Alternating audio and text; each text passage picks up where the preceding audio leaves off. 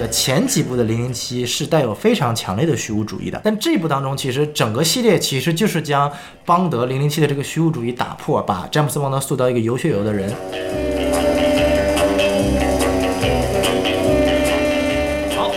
新的一期什么电台，我是孔老师。我是小宋老师，今天我们两个人来录个节目啊，没错我们两个已经很久没有录节目了。没不是是我们两个很久没有一起录节目了。对，这么准确的啊！因为当时那个撕票俱乐部，然后那个什么，我们去参加以后啊，对有很多新的这个听众也关注我们，对吧？你说，哎，那个小宋老师、孔老师在那个撕票俱乐部那期都特别好玩，对吧？哎然后我来关注一下什么电台吧。是然后我们俩再也没有录过节目 在一起。啊、自从大家关注撕票俱乐部，不是自从大家关注什么电台之后呢，孔老师就是跟他我们的那一帮嘉宾开始录一些其他的一些连线节目，啊然后我这边呢，哎跟什么 BA 啊，呃 Rakuna Matata 啊，录了一些跟 DC 有关的节目。嗯哎，今天终于双剑又合璧了，俩剑人又可以一起录节目了。太贱了，我们实在是。哎，对，然后同时这个节目出来的时候，估计那个沙秀节目也出来了啊。哎反正就是我们的好见好莱坞小贱人西多老师，没错，三剑合璧，呃，他那个沙丘还有呼噜大贱人四剑合璧。哎太太恐怖了，嗯，对。然后我们来说说这个电影吧。今天这个标题就是说零零七嘛，然后应该也是哦这两年我们大家比较期待的一个好莱坞大片吧，因为这两年也实在没什么好莱坞大片可期待，对吧？对，所以我们今天讲的是零零七幽灵党，是吧？啊，幽灵火，那 是好几年前的片子了。哦，对，今年我们讲的是这个《零零七 No Time to Die》啊，无暇赴死。然后这个电影呢，就是首先是丹尼尔·克雷格应该是十五周年吧，嗯就是零零七。然后第二个是他也是丹尼尔·克雷格零零七的谢幕之作，没错就是演完之后呢，丹尼尔·克雷格就不演零零七了。是对他去大内大内密探零零八，接他替周星不是去演驰，好家伙！他不是去演《Knives Out》的续集了吗？啊，对对，就是正经是他会去演那个《利刃出鞘》的第二季，没错对，呃对，反正是我们恭喜他终于杀青了啊，终于杀青了。然后这个电影同时也是呃。前疫情时代，我们特别关注电影，没错后来疫情来了以后，就突然就取消了所有的这个宣发工作，然后就一直等到了二零二一年的十一月的十月的二十九号上映。嗯，然后北美这边呢是十月八号。那个王老师和修老师已经看过了，啊对对对。然后我们跟他说你看过了，你闭嘴好吧，就不要跟我们讲。对，然后我们来正式进入这档节目，因为我们零零七这个话题呢。小宋老师呢，对零零七的电影看的比较多。啊。对，所以我们也可以一块儿聊聊这个事儿，是。啊，对，然后我们来这个进入我们的这个广告环节啊，哎好。我们这个节目呢，欢迎大家优先选用泛用型播客平台进行收听，然后大家也可以在其他的这个国内主流的音频平台也可以听到我们节目，只要搜什么电台都可以听到，对吧？对。然后还可以关注我们的微信公众号 S M F M 二零一六。S M F M 二零一七。啊，一一六一六啊，啊，对，然后你可以加入我们的这个公众号，然后加入我们加加我们的这个机器人，就可以进我们的这个听众群，没错啊欢迎大家来对零零七有任何的这个口诛笔伐，也欢迎来我们这边呃 进行讨论啊，进行讨论。对，然后我们进进入一个这个电影信息介绍啊，没错这个常规介绍。然后先说一下这评分吧。然后目前为止，这个电影在豆瓣上七点零分，哦啊，也就算是一个就是不好不坏的这么一个中规中矩的成绩。没错呃，对我来说也符合我内心对它的的一个大概的标准。啊对啊，就我觉得差不多，差不多差不多就比较比较准确。对，然后那个 MDB 呢，就是大概现在是七点六分啊，七点六分是个蛮高的成绩啊。呃，就这个可能也有这个零零七的这个情怀加成吧。毕竟是在西方这个世界里边，零零七还是一个非常深远意义的 IP，而且嗨英国包括 IP 在美国有情怀加成，啊、对，然后包括 Daniel Craig 这个零零七，因为它是本来最后一部嘛，所以说大家也对它应该是有比较大的这么一个呃期待，或者是比较好的这么一个情怀的这么一个加成吧。谢幕之作，这个到时候我们可以重点聊聊。对对，然后还有就是 Metascore 是六十八分，就是还可以，就及格了就不容易 Metascore 六十八分就算一个不错的成绩那，比永恒族高多了。对，对，但是反正这个分数，哎，就这样吧。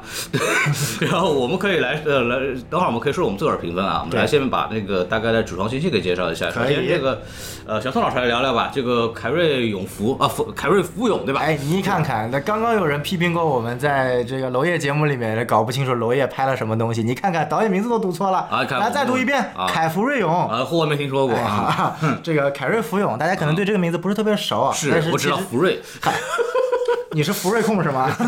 motherfucker 哦，那个福瑞啊，你你以为是哪个福瑞？啊，我以为是福瑞控的。我的妈太恐怖了你这个哎啊，那如果说孔老师是福瑞控的话，啊，没听说过，不要再强调这个事儿。好，那我可能就毕竟你这个什么控呢？就毕竟可能自己福瑞比较少，所以所以是福瑞控嘛，啊好对吧？嗯那我是一个福永控。啊，福永控 嗨，啊，Carry Joji Fukunaga 啊其实大家听这个名字会很好奇啊，这是一个呃，他是有日本血统的导演，他的父亲是日裔美国人，母亲是瑞典人。哦好家伙啊！所以，所以他这个 buff 叠满了啊！简直是诺博士人，嗨，中德混血。嗯是是是，所以说凯瑞·福永是一个非常新晋的一个日裔美国的一个导演。那他其实并不被大家所熟知，因为他在电影领域没有太多的发展，可能比较大家津津乐道的一部是《无尽之兽》。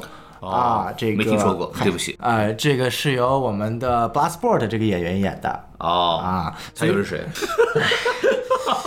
这个孔老师，对不起，错了，对不起，谢罪，谢罪。没事没事，这不重要，重要的是他其实最重要的领域是在电视剧领域。那他的两部电视剧我都看过，就比较火的。第一部大家可能比较熟悉是 H HBO 出品的，HBO 出品必属精品的侦探 True Detective。哦啊，曾经豆瓣上影评有句话说，如果我们现在所熟知的优良的美剧，像包括《权力的游戏》啊、《纸牌屋》啊，嗯，还有相对于那个 Breaking Bad，哎啊，这个叫什么来着？Breaking Bad，呃绝命绝命毒师。那如果这些属于最上乘的通俗文学的话，那么侦探可以说是被誉为一部严肃文学。哦啊，这看起来是不并不是一部传统的类型的侦探的一个呃像福尔摩斯一样的解谜片，嗯，它其实是背后有非常强的文学和呃导演想要表达的这个精神元素在里面的。哦当然这个不能多说太多，不然容易剧透，所以说大家可以去看一看。那男主呢啊、Matthew McConaughey 啊，这个哟表演深度大家知道知道了啊，嗯啊，当然侦探有现在已经出了嗯 就靠着十分钟的嗯哼片段完爆了小李子的奥斯卡奖。当然，侦探出了三季啊，我个人建议比较看一下第一季，第三季可能质量还不错，但是就有下滑。嗯。而另外一部其实比较小众的是由 Netflix 在三年前吧，那时候我还在美国出品的一部呃你，在美国出品的，我在美国的时候，哎，啊看到的一部电看到的一部电视剧他出品的电视剧，叫啊、疯子 Maniac，、哦。是由 Emma Stone 和哦 Jonah Hill 主演的，是一部非常非常怪异的剧，讲的是一群有心理疾病的人。我其实有点忘记了，但是印象最深的是他的美术风格和他特别怪诞的设定，嗯就是他一群疯子接受心理治疗，他是会把你去模拟投射到某一个具象的环境当中，让你在这个环境当中受到某种治疗来缓解你的心理痛苦。嗯其实他，但是他这部呃剧集当中的很多的艺术的这种美术风格呀，包括这种实验室的怪诞风格啊，其实延续到《零零七无暇父子》这部电影当中，就是我们可以看到在那个岛上非常奇怪的这个这个呃穿着鱿鱼鱿鱼游戏对对对，我也觉得那个很像，贼离谱。对，太离谱了，就穿着鱿鱼游戏衣服的那个各种呃实验人员啊啊啊，贼离谱。对，所以说啊、当然凯瑞·福永在这部电影当中也是一个，呃就是说临时上阵的，有点类似于闪电侠这种设定。原来这部电影的导演是 Danny Boyle，嗯。啊，非常有名的一个英国导演，导演了我们的《猜火车》两部曲。啊，嗯。文艺青年最爱的《猜火车》，对。然后包括呃 Steve Jobs 啊。那个这部、呃乔布斯的传记电影，但是后来由于剧本的分歧啊，这个见怪不怪了啊，永远都是剧本分歧，所啊以退出了。剧本分歧的意思就是我嫌它太烂了，我不想拍。是，但是其实那个 Danny Boyle 其实曾经表达过，他是想拍零零七的嗯。内容的。对，啊，这个是在呃，我跟匡老师应该都看过，是在呃 B 站上面也有一期去年出的，就本来当时是上映之前要出的零零七的纪录片。嗯，讲丹尼尔·克雷格怎么成为零零七的，就相关于这样纪录片。对，没错，没嗯错，所以是后来看成了凯瑞·福永。当然，我们后面也可以聊到这部电影在很多视觉风格，包括角色的设定上是延续了凯瑞·福永的内容，以及他为什么可以去做到，我个人认为是比较好的一种呃跟影片主题的搭配的。感觉小宋老师是要夸他啊。哎，天哪，对，然后我们把导演说完了，我们这个说一下这个主演，就丹尼尔·克雷格就不讲了。是对对对，就丹尼尔·克雷格，你怎么就不尊重编剧呢？凯瑞·福永是导演，那你就怎么不讲编剧呢？他也是编剧嘛？啊，对，我就想说这么说一次嘛。呃，你编剧有好几个人啊，是包括还包括原著作者伊恩·弗莱明，他其实也还在那个编剧的行列里面去啊啊，当然更多是挂个名吧，对对对，更多是这样子的一个。哎人都不见了吧？对对对，呃说说回来就说回来，这个这个丹尼尔·克雷格这个演员对吧？这个我跟他是有这个什么渊源的，我采访过他两次。哦，对对对，就就面对面采访过一次，然后那个这两天在网上采访过一次。啊，所以说你身上现在也有那个纳米病毒了哎，网上没事儿啊，啊顺着网线飘过来可还行。来，拉买了一克啊，这个奥斯卡影帝啊，新晋影帝对对，这演那个皇后乐队对吧？对，那个主唱对吧？哎是演的贼好，哎是。对，然后大家应该也在国内，国内也上映了啊，但是有部分被砍掉了。对，然后这个莱雅塞杜啊，嗯啊，我这们的雷姐姐雷老师。雷老师这个之前也在这个电影里面出现过啊，是。是那个幽灵党杀手的女儿。对 对对对，就这么一个设定。然后他之前就是邦德，邦德在这部戏里边系列里边找到了真爱，对吧？啊，就是官配吧。当然这点我们可以讨论一下，因为毕竟对于我来说，我认为的邦德的标配永远是 Vesper。啊，Vesper 的阴影啊，横贯了整个系列。对对对对。第一季死完以后啊，你不管你这个邦德这辈子跟他就扯不清了，你知道吗？对对对对。然后去去扫公墓还被炸了，这话是咋说呢？你知道吗？哎呀，我操！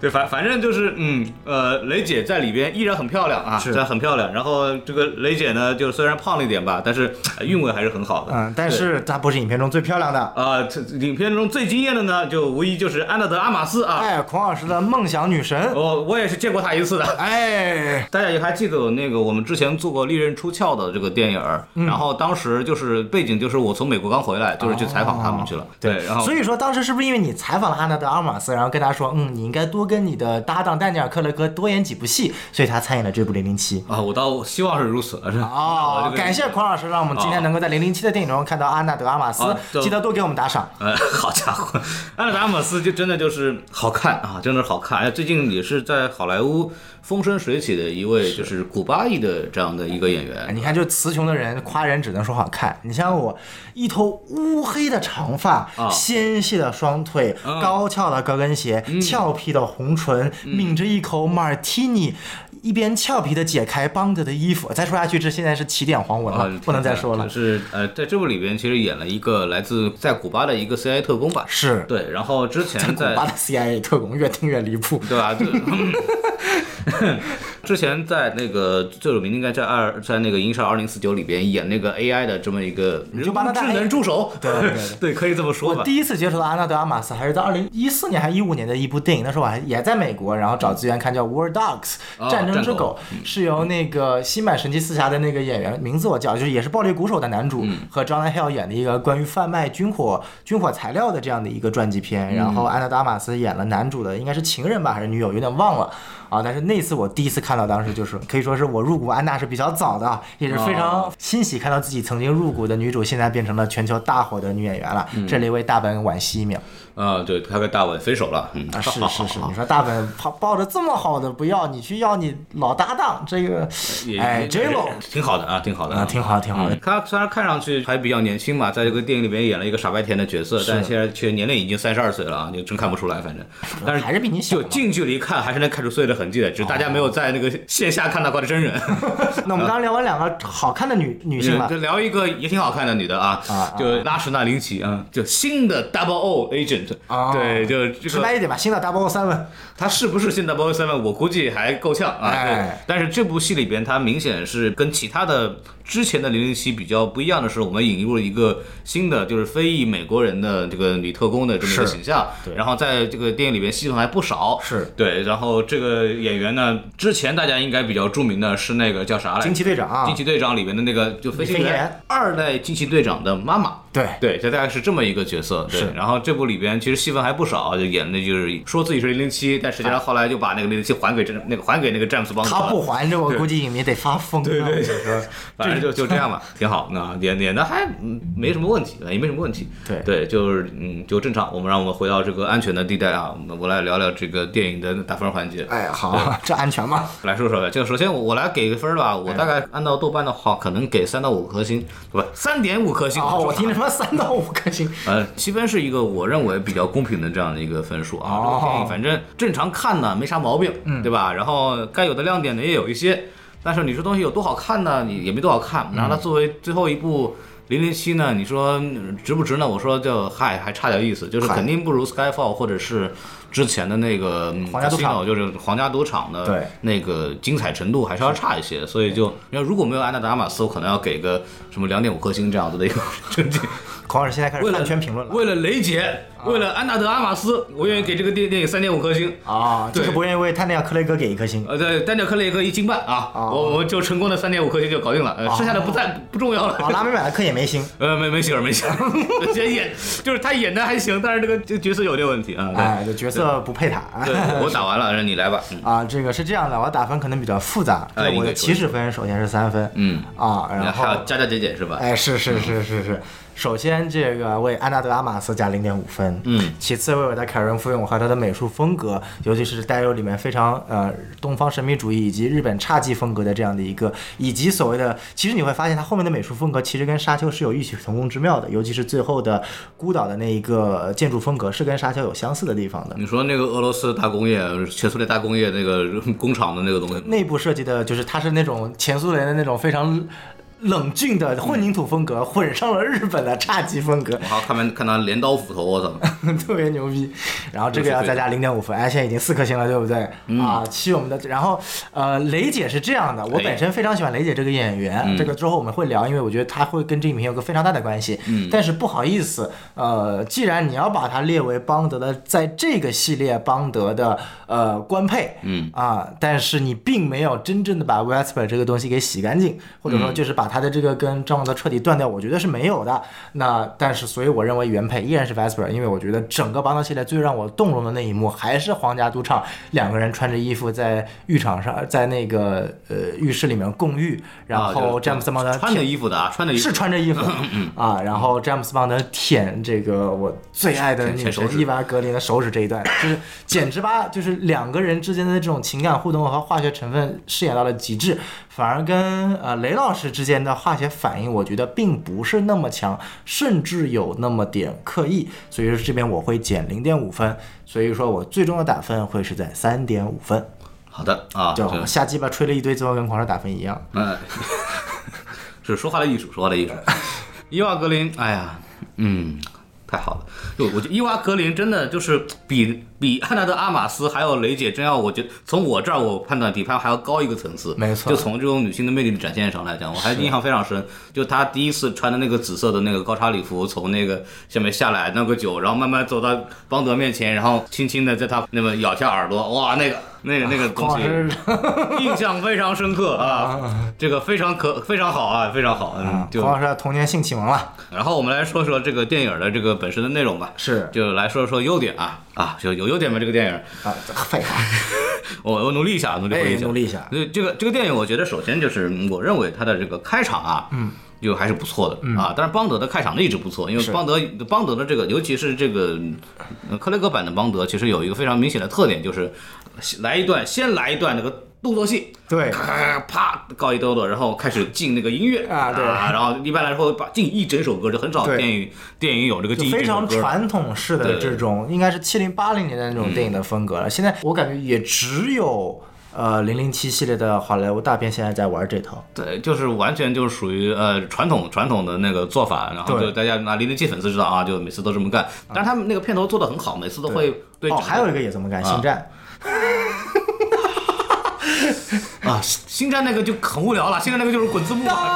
当当当当当当当当当当当当。哎呀，就 DNA 动起来了，就滚字幕嘛，星战就很无聊了。是是是是像零零七呢，一般来说它还会设计一个很不错的片头，对然后把那个视觉元素跟它整个电影的这个剧情走向，包括人物命运做一个这样的一个结合。提前剧透。对对，哦就大家如还有我想到了，《碟中谍》也是这样。啊，应该是学都007都老牌的。对对对对对，然后大家喜欢邦德的，反正就知道；不喜欢的，反正你就忍忍就过去了。对，但说实在话，真的是每个片头都捧出了一首全球大热火的歌，从 Skyfall 开始，同名的阿黛尔的歌，到 Riding on the Wall，嗯，然后再到这首这个 No Time to Die 啊，嗯碧梨这首歌我觉得是相当契合的，就是，但是我还是印象中还是 Skyfall 那首歌，没办法，那个那个太神了，那个太神了，那个电影各方面都很神。对，呃说说回来就是，呃，开场的动作戏，就是他们那个，就是他跟雷姐之间的那种、呃那个故事啊，就非常不错。然后我觉得那个那个设计还是非常好的，我是甚至认为它可能是全片。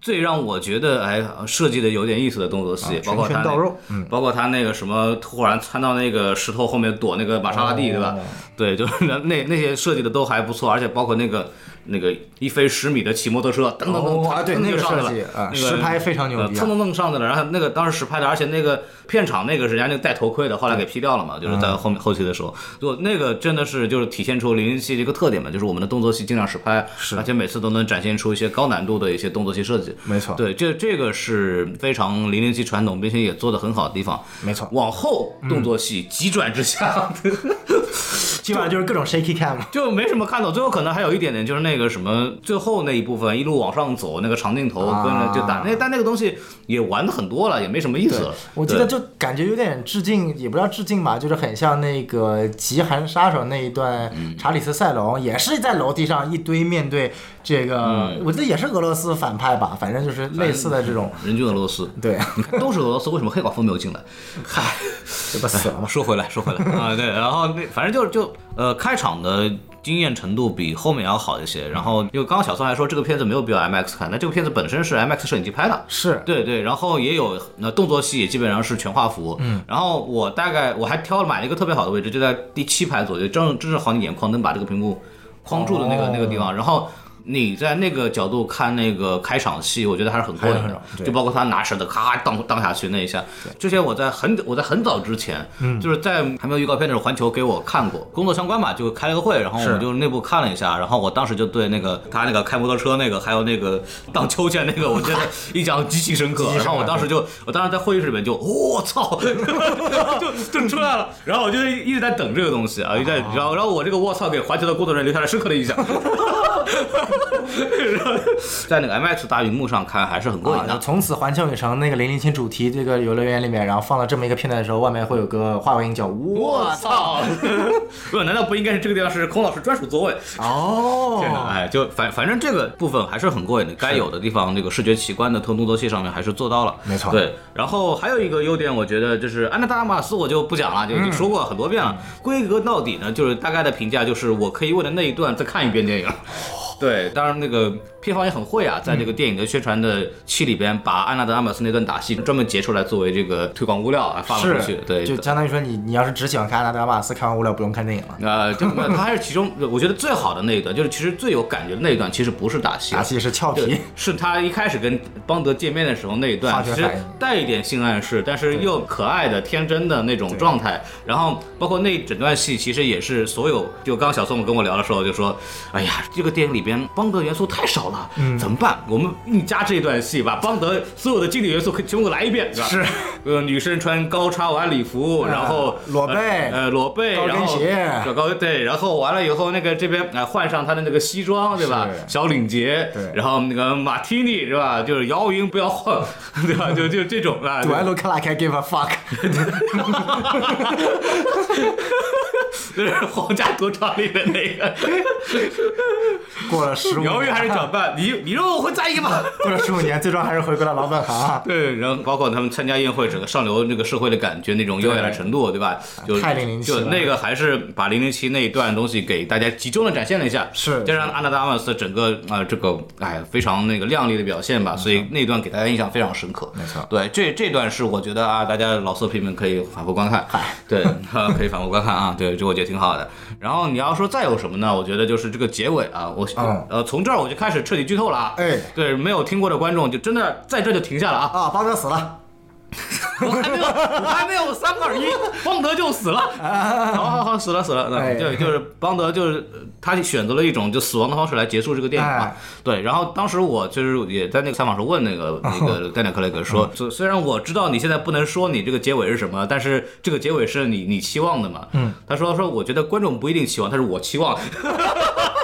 我觉得这可以，终于不用演了我觉，得这可以，他行。这钱赚够了。然后，然后我当时就啊，懂了，懂了，懂了。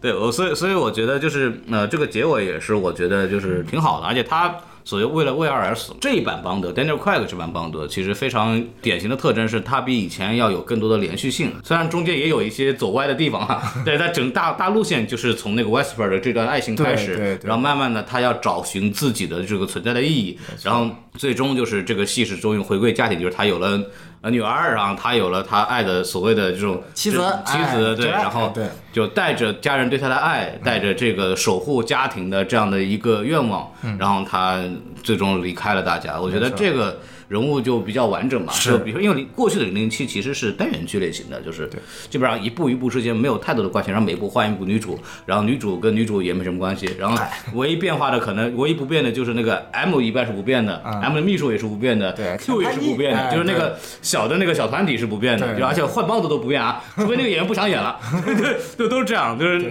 像 M 夫人其实也演了两代嘛，之前那个。所以，所以很奇怪，就是大家一直搞不清楚每一代邦德之间的关联到底是平行世界还是故事的延续，因为大家发现邦德演员换了，其他几个核心团队演员没有换。M 那个 Judy Dench 是演演了他妈三十年，对，就是他演两代了。对对，这个就反正很有意思。但直到那个他每次都是，他像一个仪式感一样，对就像一个像一个英国演员的这样一种像英国演员的传承，就是每次。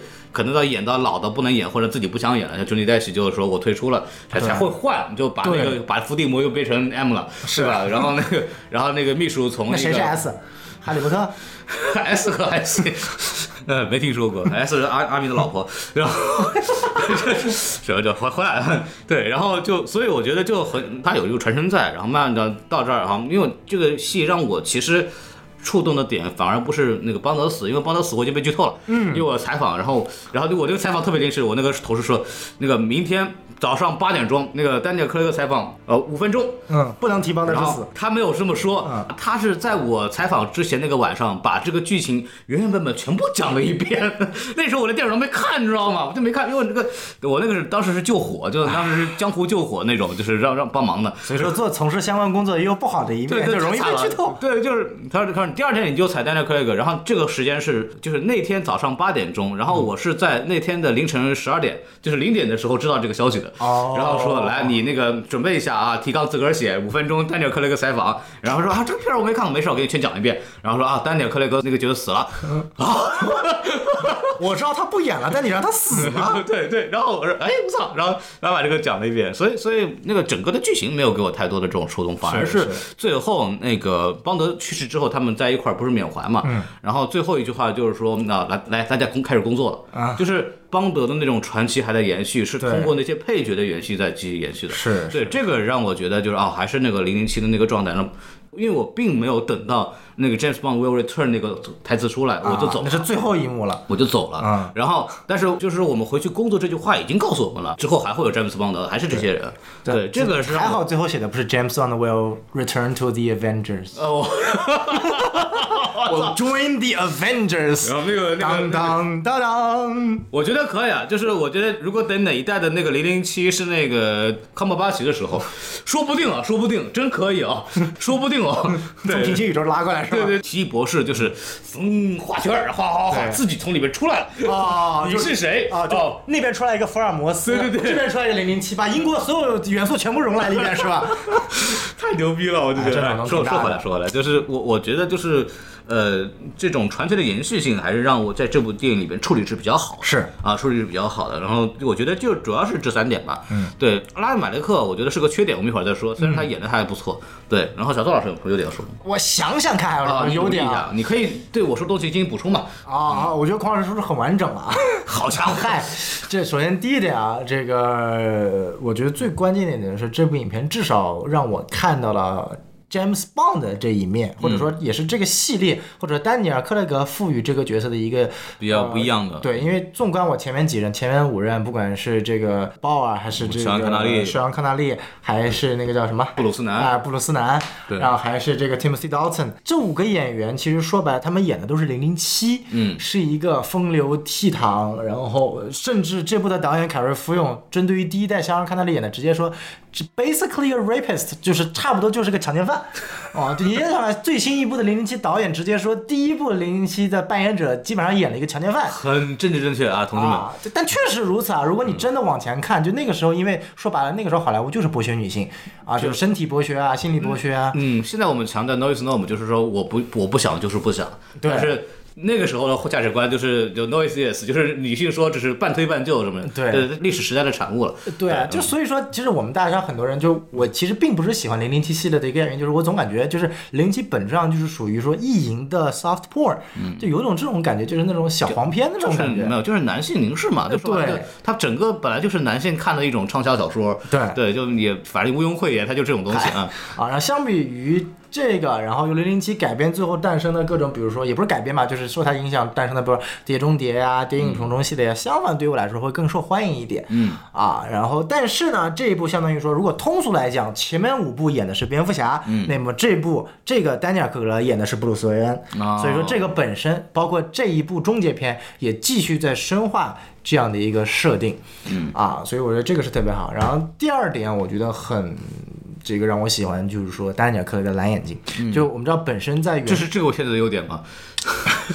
确实是为什么？我要讲一下，就是本身在原著当中零零七的设计就是眼睛是蓝色的，哦，然后包括前面五人演员当然也有眼睛蓝色，但其实一直没有特别强调特别这个强调这一点你，看，包括以以至于那个什么，他当时丹尼尔·克雷格被被选为这个零零七，说我们不要金发零零七，对啊，不要蓝眼零零七，蓝眼睛蓝眼睛好像没人在乎这个事儿。对，对，本来就蓝眼睛嘛。然后包括布鲁布鲁斯南其实是蓝眼睛，嗯但是由于他的眼睛过小，其实大家嗨，这这这实话实说嘛，就大家其实看不出来他是蓝眼睛。但是为什么这一部我觉得特别好呢？是因为他强调了这一点。蓝色其实我们知道，它除了象征一些敬意啊、沉稳之外，它其实象征一种脆弱。所以说这部我们可以看到邦德其实他所代表的一种脆弱，尤其是丹尼尔·克雷格赋予的脆弱。我们经常说丹尼尔·克雷格可能是其所有邦德当中最壮的，或者说就是身材训练痕迹很明显。对，然后脸也比较的，就是不是嫩，我也觉得他很帅啊，但他更多的是酷，不是那种潇洒。他冷峻，对对他不能说潇洒，但是我觉得泰尼尔·克雷在后面的几部电影当中，把邦德的这种脆弱体现出来了，而这种脆弱很大的根源，除了他的演技之外，来自于他这一副蓝眼睛。然后凯瑞·福永也正好在这一部当中把蓝眼睛这个特点和意境表达出来了。嗯，然后，所以我这部其实我觉得可以不要叫 No Time to Die，它可以叫 Blue is the warmest color，蓝色是温暖色、啊。这其实也是一个梗，因为这部影片的女主角雷姐姐就是蓝色是温暖色的女主演哦啊。所以说，我觉得这个相关其实有可能 Honest Trailer 会这么改这个片名啊，我不知道啊，还没出啊。但是预告肯定会有，我觉得。但我觉得这个真的很适合，因为我觉得我我自己本身我最喜欢颜色是蓝色啊，尽管我是 USC 的，不是 UCLA 的。很啊，但是我觉得就是导演能够把这一点，就是原著中蓝眼睛这一点，并且在前面几代没有特别强调的一点体现出来，是我觉得呃特别好的，这算是第一个优势。然后第二点，我觉得就是说，其实影片当中，呃，大家的戏份相对于来说，终结篇嘛都是比较平均的，是。啊，M 的戏份啊，Q 的戏份啊，然后另外小优点，我很喜欢 Q 的德文，啊。因为我自己家养了一只德文，那个猫猫，啊，然后包括那个邦德吐槽那句，你知道现在的猫大多都是有毛的吗？这句 太有感触了，因为很多人看到我和我女朋友养的这只德文猫，都说，嗯，这是狗吧？就是我前有个，就是有个老阿姨看到我们家的猫，就，哎，这只狗狗好可爱的咯。德文能抱出去对吧？哎，对对，我们家能抱出去，因为德文一般性格比较，真的性格也很狗，就是看谁都很亲热，不是一般猫那种、呃很很哎很胆小。德文猫有一个优点是它掉毛比较少，就是对，因为它是小卷毛，它不会掉毛，所以就对很多对猫毛过敏来说是福音呐、对啊当然完全没毛的那种斯芬克斯就实在嗯啊，就是那个接受不能。那个那个比较烦，那个还得给大家身上抹油，然后你还得控制那个室温，不能让它太冷或者感冒。哎，对没毛还是有问题啊，是不是？你也有很有感受啊。就叫叫叫，嗨，哎，我没没没没，啊，只是说回来哎，只说回来这第二点，然后第三点，我觉得就是说，呃，算是一个优点吧，就是我觉得他把上一部的糟粕幽灵党给彻底铲除了。这上一部的糟粕有领的，这个阐述的方式吧，呃，这尽管不是这么好啊，但是我觉得就是代表了凯瑞福永的一种或者制片厂的一种决心吧。因为我们知道，这说实在话，这个零零七当时它的巅峰是在大破天幕危机，嗯。啊，因为那个时候正好第一点赶上了第三部片子本身这个演员被大家接受，嗯。然后再加上这部片子剧本和整个设计明显是往诺兰这个 T D K 二、我们的黑暗骑士崛起去靠的，然后罗杰·狄金斯永远是神，好吧？对，然后包括本身诺兰也是经典的零零七粉。是啊？诺兰是他最喜欢的，他那零七什么时候交给诺兰手里拍呢？啊，那诺兰曾经公开表示过愿意拍的。啊，啊，对，嗯，然后到时候多线性叙事，还。太恐怖了，这很吓人。然后很吓人。我发现零零七原来不是他，零零七一觉醒来，把陀螺一转，啊我到底是不是零零七？然后发现其实前面历代的零零七都是同时存在于同一个英国的，他们其实都是复制人，哦，我操！或者都是串上了，串上了，啊，或者都是做的梦。啊，对对对，哦啊对对，然后一会儿发现那个子弹从那个就就远处退了出来，把打到舱里面去。哦对，那那个本来那个开场是噔噔噔噔一转，叭打出去，对吧？然后啊这个罗丹本来就不一样，他倒回来。啊，然后 M 是 Michael Caine 演的。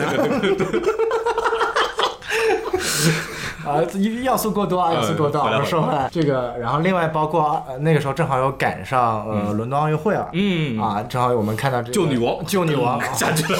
这个可以说是梦幻联动啊，所以导致那一部的不管从口碑和票房都达到了双收，那部我觉得全球票房超过十个亿了。嗯，啊，然后在之后就是有个趣事，就是说大家想拍续集，然后又请导演萨姆门德斯回来，然后萨姆门德斯其实一开始不想回来，嗯，然后呃，架不住给太多。哎，架不住给太多，然后关键就回来回来没剧本啊，实在想不出来拍什么了。对。然后我们知道一般这种呃角色他都有一个最终反派嘛，是。蝙蝠侠是小丑，福尔摩斯是 Moriarty，、对。啊，那么零零七系列的最终反派其实是幽灵党的这个组织的首领，嗯。啊 w a r f e l d 嗯，就然后布洛菲啊。对这个幽灵党原著我不知道，但是在他之前的系列的零零七有登场过，啊。包括其实零零七的第一部反派诺博士也是幽灵党的成员之一。啊，啊，这个设定就有点类似于现在我们所说的共济会啊，然后光照会啊，它是负猫头鹰法庭啊，哎，对对对对，对类似的。没什么区别嘛，就那种东西。，对他，他手下包括什么？意大利黑帮，嗯，呃，俄罗斯间谍，嗯，中东恐怖组织，是反正你能想到的所有 stereotype 的反派组织都是属于幽灵党的我。还想起来一句非常经典的那个台词，就是说，你看英国有呃那个 MI6，然后啊美国有美国有 CIA 说，然后中国啥也不知道，对我们甚至连中国的那个什么特工的组织都不知道是叫什么名字，中国才是最牛逼的特工组织。对，这是 so freaky。对对，啊，这个出自《王牌间谍》啊啊，对呃啊不不，《王牌特工》啊，所以说到了零零七幽灵党把就等于说把这个老反派引回来了，嗯但其实然后硬生生的把前面三部从皇家赌场到量子危机再到大破天幕杀机的各种反派串起来了。串起来，全部都说成是幽灵党的手下，嗯，这个就让人很恼火，就是相当于说。就原他就成为了个本泽马，是吧？都怪本泽马。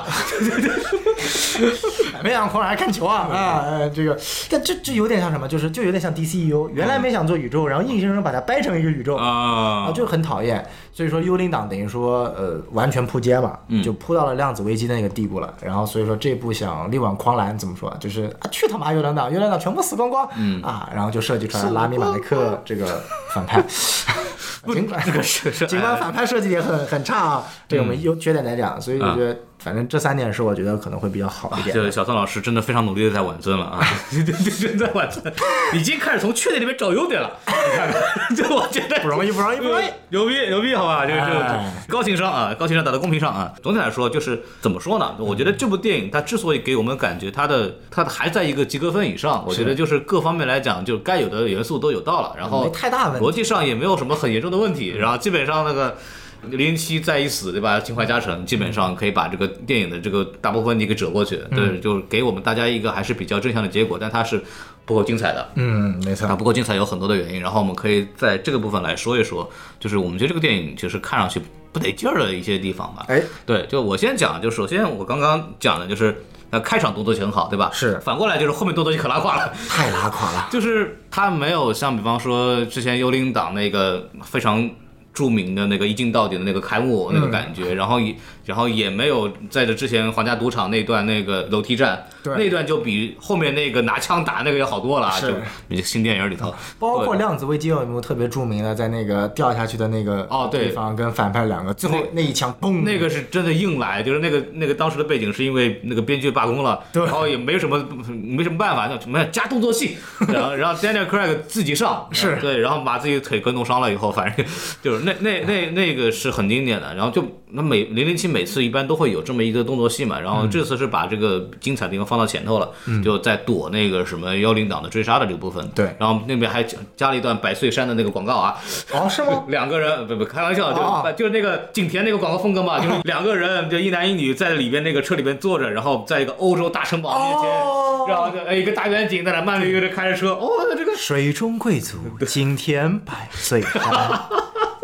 就就老百岁山的那个画面，我当时大家以为我们今天接接广告了，定制节目。我我特别希望有这么一个节目，百岁山打钱好吧？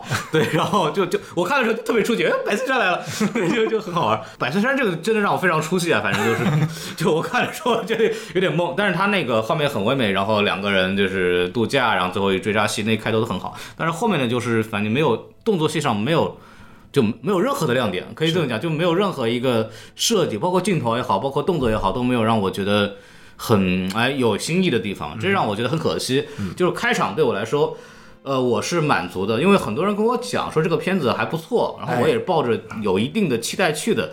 这个开场让我觉得啊，还哎，我这个 MX 票买的还比较值啊，九块九啊，优惠去买的，对，是那个万达 APP 上吗？对对对对对，哎呀，我操，对，错过了。买的，然后完了以后，我觉得哎这个哎有点意思，然后看后面就啊，就没有那个，就我对动作戏很关注，我就觉得这个戏没有达到我的要求，这个让我非觉得非常遗憾，尤其是这个是呃詹姆斯邦德的这个零零七谢幕作谢幕作品，所以我觉得这个就很可惜。这让我觉得就对这个电影非常不满意。对，然后包括那个什么反派啊，这个之前那个我也那个同事采访了拉米马雷克啊，然后就问他说你在准备这个角色的时候有没有参考过之前零零七的反派？嗯，他说这个倒没有，但是我有，因为我特别喜欢那个安东尼霍普金斯，然后我特别喜欢看他在《沉默的羔羊》里的表演。汉尼拔。对，然后他对说汉尼拔给人带来的那种就是不确定感，那种给人那种不安感，对，就是你永远不知道他下一步在干什么，但他又保持那种很优雅的那个状态。是，他说那种东西是我在这部零零七里边特别想呈现的一种感觉。仅从他有限的发挥空间里边，我们能看到他已经在努力的完成了。对，这个我觉得不能怪他，得怪镜头。因为比如说像在《沉默的羔羊》里面，为什么他那么有威慑力？本身他的镜头设计很有意思。嗯，他包括你很著名那段，其实他是对着镜头讲的那一段，他的眼神、他的语言设计、停顿，包括他的整个面部表情是有专门设计过的。对。然后这部电影当中，所有打给拉米马克的镜头，就算给到 close up 特写。一定都是四十五度角拍过去的，嗯，重点好像不是在拍他的脸，是在拍他脸上的伤疤，不是拍他正面的这个。但是好的点是他有很多俯拍镜头啊，仰仰仰仰拍镜头，仰拍镜头，所以说他把那个人物的压迫感还是还是去做出来了。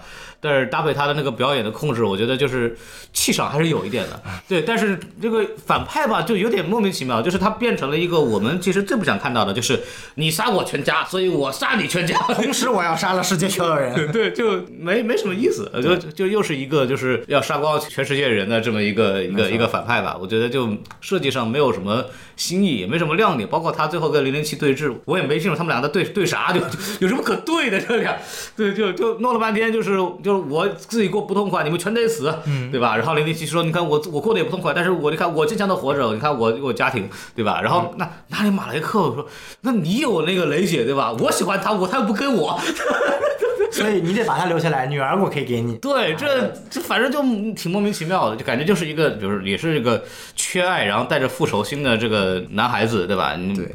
但他跟零零七也没有那么的对应，就是理念上好像也没有那么的对应。对，就包括我们对零零七，零零七为什么他选择善良，是因为比方他心中有爱，嗯，还有他心中有爱国心，对吧？嗨。然后这个拉米马雷克就是他选择这个样子，好像我没有感觉他跟零零七的这种价值观有明显的对立的，或者是那种或者一体两面也没有存在。嗯，他好像在试图去做小丑。和那个 蝙蝠侠那种感觉，但实际上他们两个冲突理念并没有得到充分的展现，没错。然后用的也是非常朴素的一些就是价值观的所谓的冲突，然后这个当然感觉就是很可惜。包括他们两个后面的对话，《黑暗骑士》里头，对吧？那个差远了，没办法比，没法去比。他们想好像想做出那种压迫感来，就技术也到位了，演员也到位了，对吧？但是还是那句话。剧本功底太差，对，就是整个台词的这个东西没有把这个他两个人物之间真正的冲突点给体现出来。就你杀我，我杀你这个事儿就已经演了好几千年了，你不要不要给我再来这个东西了。就我觉得这个就就草率了。他作为一个剧本，他草率，他好像。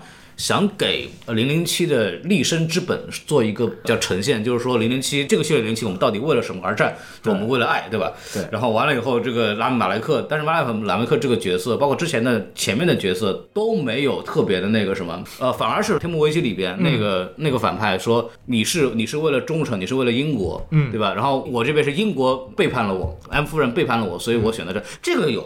对，这个这个，因为他讲的就是他跟 M 之间的关系，或者他跟私人恩怨他跟国家之间的关系都都有在里边。包括那个里边零零七在受拷问的时候说，呃我可能还有点爱国心。那个电影里边，Skyfall 里边是把零零七的这部分东西给针锋相对的地方，把他零零七的性格给体现出来。没错这个里边这两个人没有感觉出有什么。非常明显的这种东西，你看伏地魔里边还费了，哈利波特里边还费了很大的精神去塑造伏地魔的前史，然后后来大家知道伏地魔是一个缺爱的人，对然后他对爱的力量根本就没有任何的认识，所以哈利波特才是他的克星，然后他们才最终形成了这样一个非常强的这样的一种戏剧关系。但是这里里边就是对马马雷克的塑造没有任何的亮点，我觉得如果我没有看过剧本，但我觉得从单纯剧本层面，或者说导演一开始想的层面，其实是有对立的。从影片中的一些蛛丝马迹可以看到，但是最后执行的不好。就比如说，我认为就是在我一开始看到这个，因为中间有一段詹姆斯邦德和 M 之间交流，就他们以为反派还是为了什么自由啊、恐怖主义啊、统治世界这些理由。然后这时候你你你的观众，他其实那句话就是带着观众去告诉观众，其实反派不是为了这些东西的。但我那个时候想的什么？我我觉得既然是终结篇嘛，可能这部的反派就是他以一个看似要去统治地球、毁灭地球，或者说 whatever 核恐怖的这种一个主题，其实是他最终目的只有邦德这一个人，他想做成一个邦德的 personal 的一个死敌，就真的有点像黑暗骑士和小丑。就是小丑一开始他是恐惧全城，他其实最终目的是为了 corrupt，是为了让蝙蝠侠堕落。其实我觉得他这部。这一段的关系我能感觉出来，而且这个核心其实我觉得涉及到人活着的意义，其实还是带有点虚无主义的。就是包括我我个人觉得前几部的零零七是带有非常强烈的虚无主义的。当然，除了那部只演了一集的乔治拉扎贝演的女王密使，最后是结婚了。当然结结了婚，女主就死了。嗯，但是前面几部就说白了，我是个风流倜傥的特工，我睡女人拯救世界，但我其实无依无靠，我没有任何东西，就是人生是没有意义的。啊，我爱国，我我但但是我就拯救世界呗。他谁他妈爱我呀？嗯，对，就那种对，就是他是有带有这种强烈的虚无主义的和这种自我。但这部当中，其实整个系列其实就是将邦德零零七的这个虚无主义打破，把詹姆斯邦德塑造一个有血有的人。嗯，包括在乎更更在乎一些东西了。对，包括所以这一部他为什么会一开始选择抛弃女主，就是他他最害怕被背叛。啊，这是他给出来的，就是我为什么不念恋很多人，因为我害怕被背叛。其实这是这个非常套路的这种爱情文的这个，但是放在零零七身上也也是有道理的。对，因为零零七之前没有这个东西。对，那反派他是什么呢？他是彻彻底底的虚无主义者，包括他设计风格用到了侘寂日本风格这一段，就是他即将体现出来，他是一个极端的虚无和神秘主义者。他就觉得就是说我反正小时候，包括他跟那个女主 Madeline 那段对话，嗯，就是小时候父亲母亲死了之后的影响是什么？就是一个我是一个无依无靠的人，我目的一开始是复仇，但是结果。因为因为虚无主义的某种原因，他拯救了 Madeline，、然后我我觉得他就是单纯爱上了他。我也觉得是单纯爱上他，对对对对但是当时如果说只是单纯爱上他的话，我觉得就是到了现在这个真实影片剧本这部就完全的俗套了。就是我我并不想看到一个爱上跟邦德爱上同一个女人的变态反派，我觉得这没有什么意义。我想看到的时候，他就是邦德的死敌，他最终的目的就是让让邦德远离全世界，或者让这个好不容易获得了真情实感的邦德再次。没有办法的堕落到虚无主义，他其实说白了就是怎么说呢？就是他他想破坏邦德存在的意义。对，就是包括 Skyfall 其实就是在做这件事。是 Skyfall 就是说啊，你给你给 MI Six 卖命，你给 M 卖命有什么意义呢？是你看我卖命就是这个这个后果，然后你干嘛要要这么干呢？你明你也是个很优秀的特工，你完全没有必要这么干。这个他人物就对立就做得很好嘛。对这个里边就是。呃，他想说什么什么爱是没有意义的吗？好像也不是，这但是就太空了他没有对邦德的情感方面的这种东西做一个就反驳，对或者他会认为说你的你的这种情感是没有意义，他没有，对，他他完全没有这个东西，就是他没有给邦德的整个人物的树立造成很大的阻碍，对这个是剧本里面非常重要的，就是 obstacle 是非常重要的东西，就完全没有意义。那买了他再努力，又有什么用呢？就是你那个镜头大小养的越大，有什么用呢？就 就就你感觉在两个人对峙当中，邦德一直是占上风的。邦德说的有道理啊。邦邦德啊什么什么东西，你也配跟我讲话的？对啊，你就是什么邦德那句话，你就是无数个人当中又有一个想要自己自命为神的，又一个追随者。我觉得他说的好有道理啊。我觉得反派听完那句话，他都懵逼了，然后真的说不过去，嘴炮过不去了，所以拿着小女孩抱在身上当威胁。就是根本就是你那个你情感缺失的幌子根本没有，你们他妈就是就是他妈的像统治世界，对啊，就就被说破防了。对对对，然后想到了宋冬野，不好意思，哎这个事情不能聊，这个事情不能聊。啊这个我们只能骂宋冬野，对不对？啊，啊，就说说说回来，说回来，说回来，说说啊，这这是第一点，就觉得这反派的设计会会会其实很有问题。这个问题很大，以至于他让整部电影就显得没有那么让人激动了。还有还有这个就是一些经典的 cliché，就是、呃反派就把那个邦德打在车里，嗯然后哎就不开枪，就得走进了漏，对吧？漏漏，然后一定要让那个什么拉米马勒克亲手把那个毒药呼在人家邦德脸上。让我觉得这这是呃就第一个反派的设置是我觉得影片的一大漏洞啊。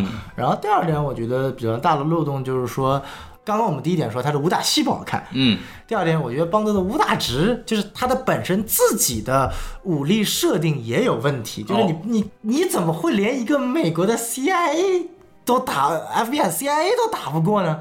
就这个是让我特别特别诧异的，哪个美国 CIA？就是在潜艇上的那个假扮成美国 CIA 的那，个、那那个人是 CIA 吗？就理论上他应该是 CIA，但是最后被策反了嘛。就他因为他登记上是有 CIA 的，就理论上我觉得拉米马雷克那个组织就是各种策反在潜在的各个世界的虚无主义者。因为你发现其实那几个内奸都是虚无主义者，不管是俄罗斯的那个科学家啊、不仅是个虚无主义者，还是一个种族屠杀者啊，想把西非全部屠杀光啊。然后这个美国的这个 CIA 一直在笑，就是其实一直在笑，本质上是一种虚无虚无主义的呃体现，就影射小丑嘛。啊，嗨，嗨，是这样的。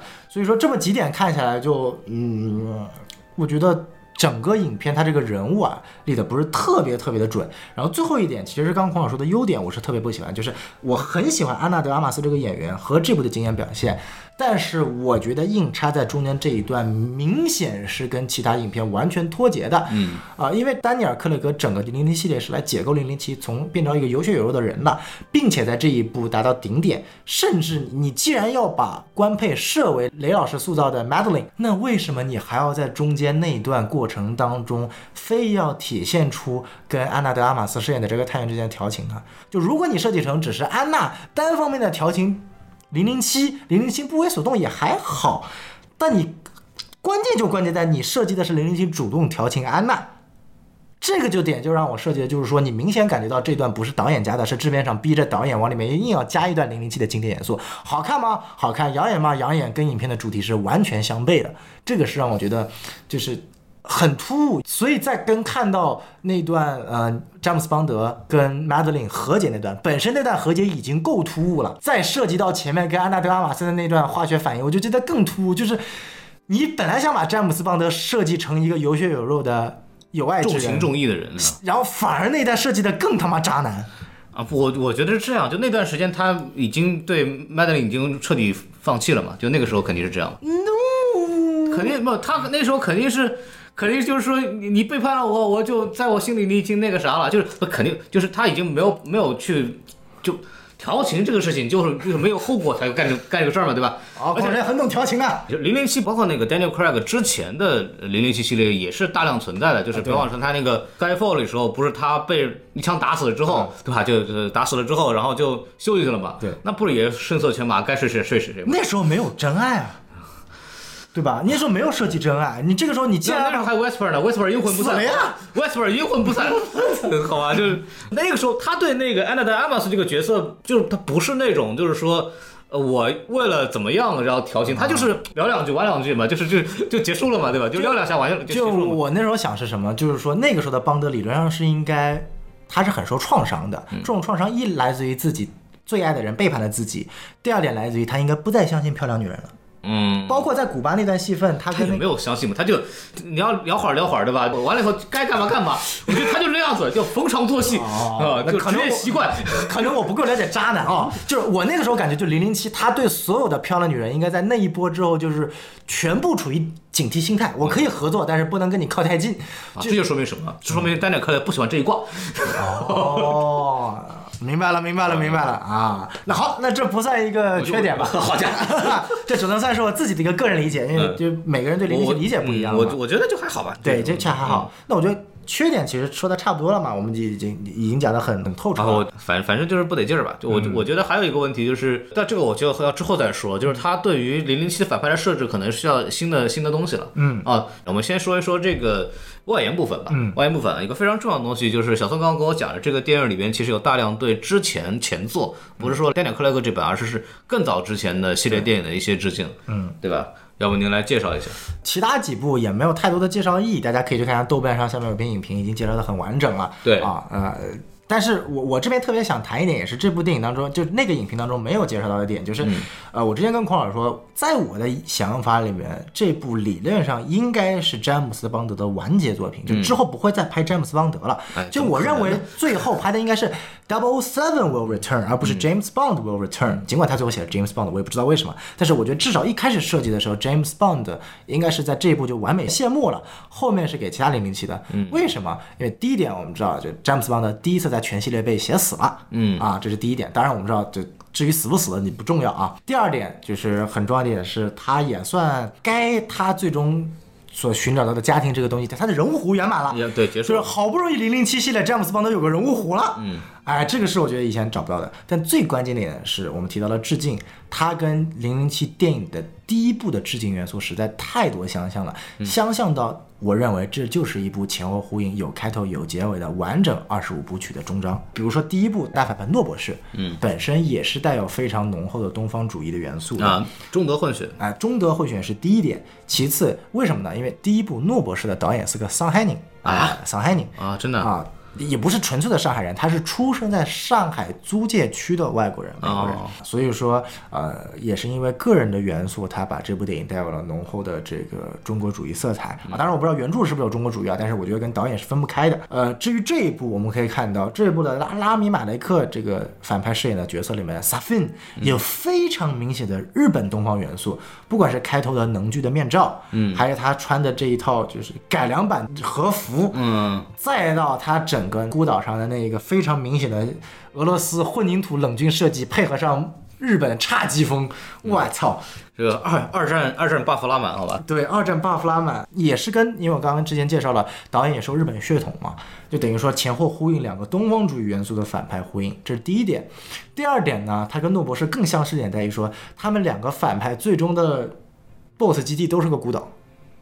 诺博士在最后的基地也是一个孤岛，哦是做核反应实验的、啊。核反应相当于是那个时代的最终武器。对，这部电影最后说白了就是新冠嘛，嗯啊，那就是带有 DNA 标志的新冠嘛，嗯，对不对？正好就是我觉得也特别契合，因为拍这部电影之前他们不知道有新冠存在，对然后这部电影也被新冠，应该是我耽搁了很久应该是所有我认识的好莱坞大片当中被新冠影响最深的一部好莱坞大片了、啊，呃。所以说，我觉得就是也特别巧合。但最关键的一点是，我不知道孔老师有没有发现，就是这部电影的反派萨菲他的心脏是长在右边的。哦，这我还真没看出来就。一开始大家会觉得这个反派 Safin 是一个超能力的人，因为小女孩就 Madeline 小时候打了他几枪，他妈没打死。嗯，可这还没打死呢，那为什么没有打死呢？就是因为 Madeline 从小应该也是受到杀手的教育了，才能一枪打中别人的心脏。但是因为拉比马雷克饰演的 Safin 心脏是长在右边的，所以打中左边没事儿。对，没死。没死，这就是他为什么没有死的原因。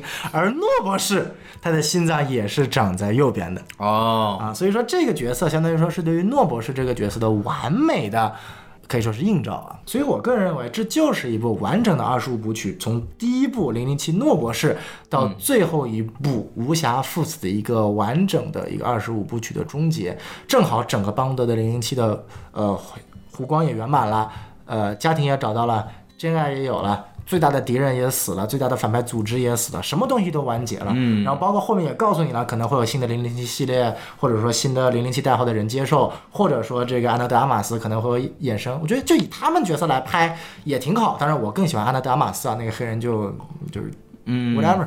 就我觉得就是你宁愿不要再拍詹姆斯邦德了，因为说真的，我个人并不是很喜欢零零七这个题材，就因为在它在于它带有太强烈的那个年代的对于女性的剥削和男性凝视了。什么时候小聪变成个女性主义者了？就是大家都喜欢看美女，对不对？这个是没有问题的。但是刚狂师也讲到，就是说 yes is yes，no is no，这是一个非常关键的元素，对不对？那对零七这个系列的标准就是说我是一个特别帅的，就说白了这叫男性，就叫普且性，好吧？尽管他他不普，嗯，但他是零零七是一个带有极度自信的人，甚至在前面五版的塑造当中，尤其是商康纳利和皮尔斯布鲁斯南，是我尽管是大家公认的最经典的两位，但是也是我最讨厌的两位，因为我本质上不喜欢零零七这个角色，就他带有强烈的说我帅且自知，并且我会用这种帅去勾引和诱惑女性，就完成我的目的。对。对，对，然后包括在所有的系列里边，女的是上赶着冲他来，就像基本上就是那种。就其实那个里安德达马斯本来拽过来准备解他衣服的时候，零零零七哦，你又要来了，哦，原来是这样。对，咱们咱们要不先聊聊再再弄。就正常生活当中，怎么就你长得再帅，怎么会有女的？就是如果他真的只是为了换衣服，怎么会先帮你解衣服呢？就是这种太强烈的男性的意淫在当中了。所以，嗯嗯，这也是为什么我觉得詹姆斯邦德应该完结，因为这个系列在当今这个社会，不管从商业性来说、政治性来说、批判性来说，甚至说思潮性来说，都是有问题的。满足不了现在大家对就是优质男性的这样的一个这个这个形象的要求了。对你反而丹尼尔·克雷格这个版本还算是比较好的，他在做调整嘛。对他本身就不是一个特别愿意张扬的，他是一种就是我勾引归勾引，但那种勾引不是哟妹子来，他是那种 你懂吗？他就是那种典型的比较闷骚，就前面五任可能算是 PUA 高手，那丹尼尔·克雷格就是属于就是他只能算是个渣男，他不算是 PUA。很明显的一点就是这几年本身好莱坞也在反思一点，这点我觉得黑寡妇尽管不是特别好，但是黑寡妇有点做得好就是，至少他让女性角色在打斗的过程中不要再穿高跟鞋了。嗯，然后这部我的你妈，安娜德阿玛斯这打戏拍的哇，这高跟鞋穿那你就说好看吧，好看吗？对吧？就就就好看就完了，对对。当然，我们作为男性观众来说，就肯定觉得好看归好看，但我我也问了几个女性观众，就也觉得好看，但是只要看到有高跟鞋那一幕，就是白眼翻到天上去，就是这个什么感觉呢？就像是詹姆斯邦德妈穿了一个大长袍在那边打架一样。啊，你这是对我们的这个黄飞鸿有什么意见吗？你是对黄飞鸿有什么意见吗？你说，哎，你还是还是萧峰，还还是段誉？哎，你对谁有意见？你看看这几个角色，你就辱华跟这几个角色哪个在今天拍得了？你看看新版《天龙八部》拍成什么样子了？我我觉得这是就其实没有那么简单，这个事儿就是，比方说我们一方面我们说好像啊女性穿高跟鞋逃跑打架都非常的不方便，也不太合理，是甚至从某种意义上来讲，反而有种有种为了满足。大家的这个视觉观赏的体验而做了一些对女性的迫害，对。但另一方面来说呢，这个东西也确实好看，对对。这个东西呢，你说怎么去协调呢？我觉得是个问题。包括詹姆斯邦德这个系列的詹姆斯邦德，其实也在首先给他加入了这个家庭和爱情的元素，让他对女性的这种尊重会有更多，就是女性在这里边对她的影响会更多。包括呃，因为 Wesper 的死，然后她对。呃，就是女性的离开对詹姆斯邦德这个角色的打击和他的成长起到了非常大的作用。就是我们可以看到，女以前的女性对詹姆斯邦德来说，就他们是工具人。对，就我说完之后就没事了，然后说第二部就不见了，那个女的死了跟他也没关系。对，但是这一部就不一样。这个首先他那个 Vesper 死了以后，对他打击太大了。对，这个阴影贯穿全整个系列，然后包括雷姐那个背叛他，对他来说也是那种。丹尼尔克雷格是个很好的演员，把那个心痛的感觉演得非常好。那个火车那段戏对他来说是有触动的，包括那个黑人女黑人的女的 Double A Seven。对那个角色，对他来说啊，这个人在抢我工作，这个人在抢我的风口，然后他也有，就是对他是有影响的。这个已经是目前为这版新的零零七在努力做的这样一个调整。那么之后，就刚刚小宋说的这个，我特别同意，就是是不是我们需要一个新的詹姆斯邦德，还是说我们可以说呃零零七我们可以留，但詹姆斯邦德不一定留，我们可能换一个其他的人来演零零七这个角色，就无论说是安娜达马斯，或者是林奇，或者是换一个谁都 OK。对。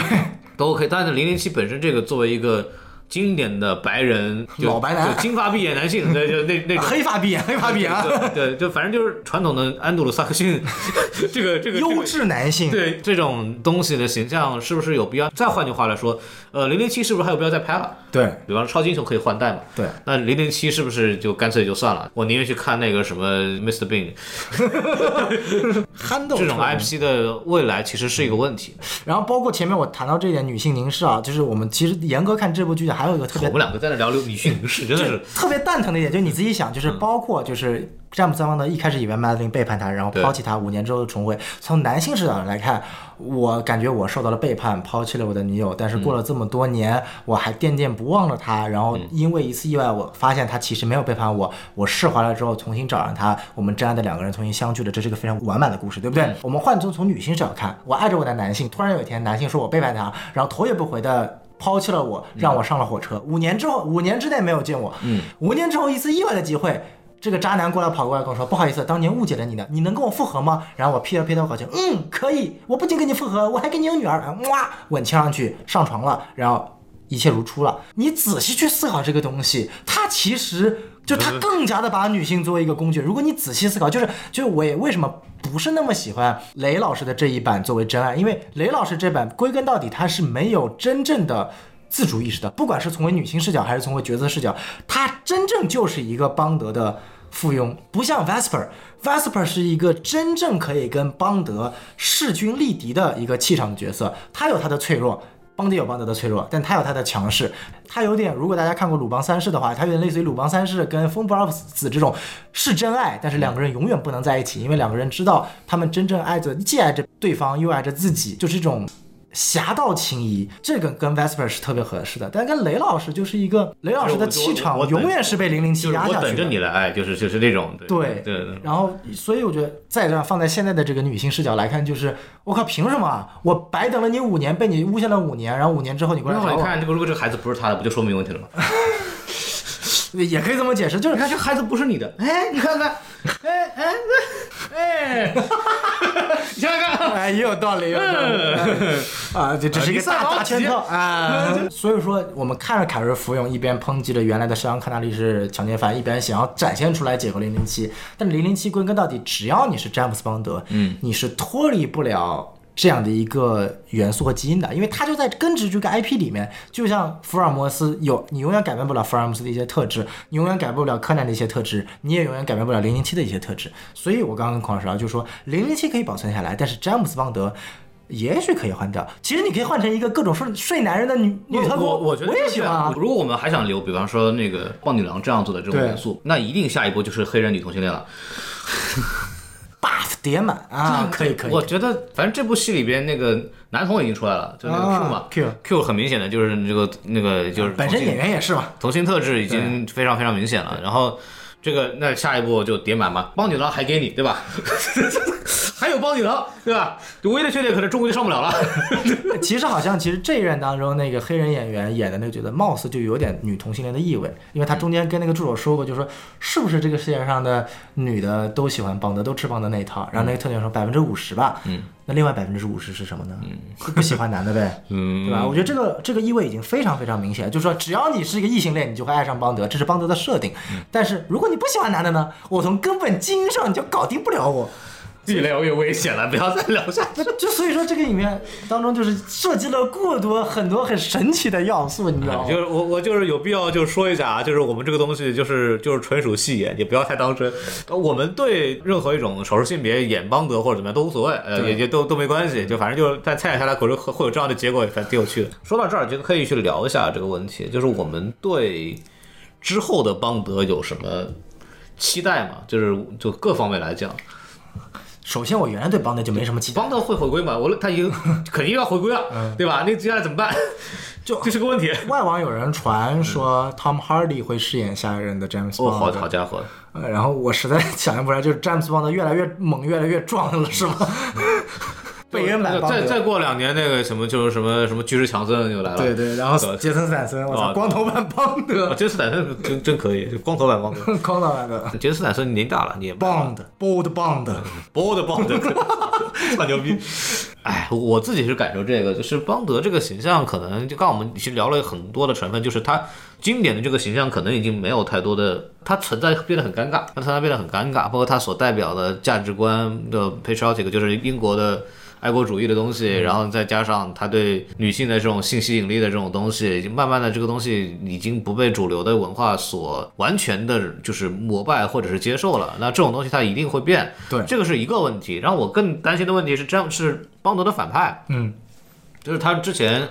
其实代表了各种势力嘛，什么什么中东的也好呀，包括俄罗斯就中像诺博士就属于东方东方主义，就是那种傅满洲代表呃辱华了对吧？有人一辈子三件事不可避免嘛，就是这纳税、死亡和辱华嘛。是 是，对对，我最近也辱华了呢，我最近买了两套傅满洲的纪念蓝光可以可以可以可以了，就就我们买这个就完全是出于这个学术学术学术，就对就这这种东西怎么说呢？就是他所有的。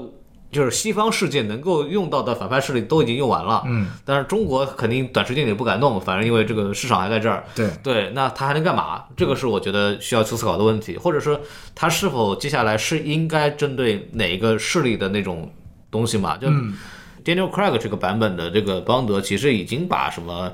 爱国主义啊、爱情啊什么这种东西，俗套的东西都讲全部玩玩了一遍了。那接下来，因为我在这个新的一部里边捕捉到了一个点，就是反分裂。对，我指的反分裂不是说反分裂国家法那个反分裂啊，他我说的反分裂是世界的这种割裂的这种东西，是不是就解决世界割裂？虽然这个东西是不可能解决的，嗯但是作为好莱坞作品里边，估计接下来可能是这个方向是他们要做的。因为零零七里边这个电影有个台词就是说啊，你们 CIA 跟 MI 六两个组织之间互相不通气的嘛。对因为以前 Daniel Craig 做这个事儿的时候，那个 Lester 跟他在一起就是关系很好，他们之间是互相通气的。他说啊，你们之间不通气嘛，这样不行，然后会出问题的。然后后来不就出问题了嘛？包括那个 Felix 之前在说的时候也说什么什么英国民主宣传的人对都是废物，对，就这种。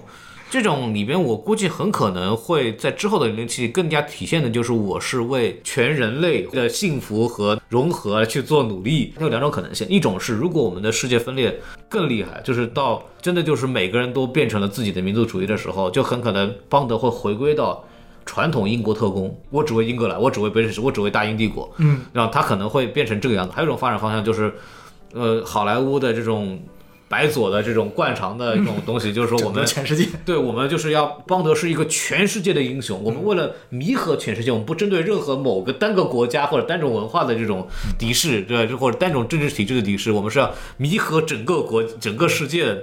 这个可能是之后邦德的反派要走向的这么一个东西了还有第三种可能，啊。邦德联合全世界的特工形成特工联盟，呃，什么 James Bond、Jack Bourne、Jason Bourne、冷锋，老这么开心。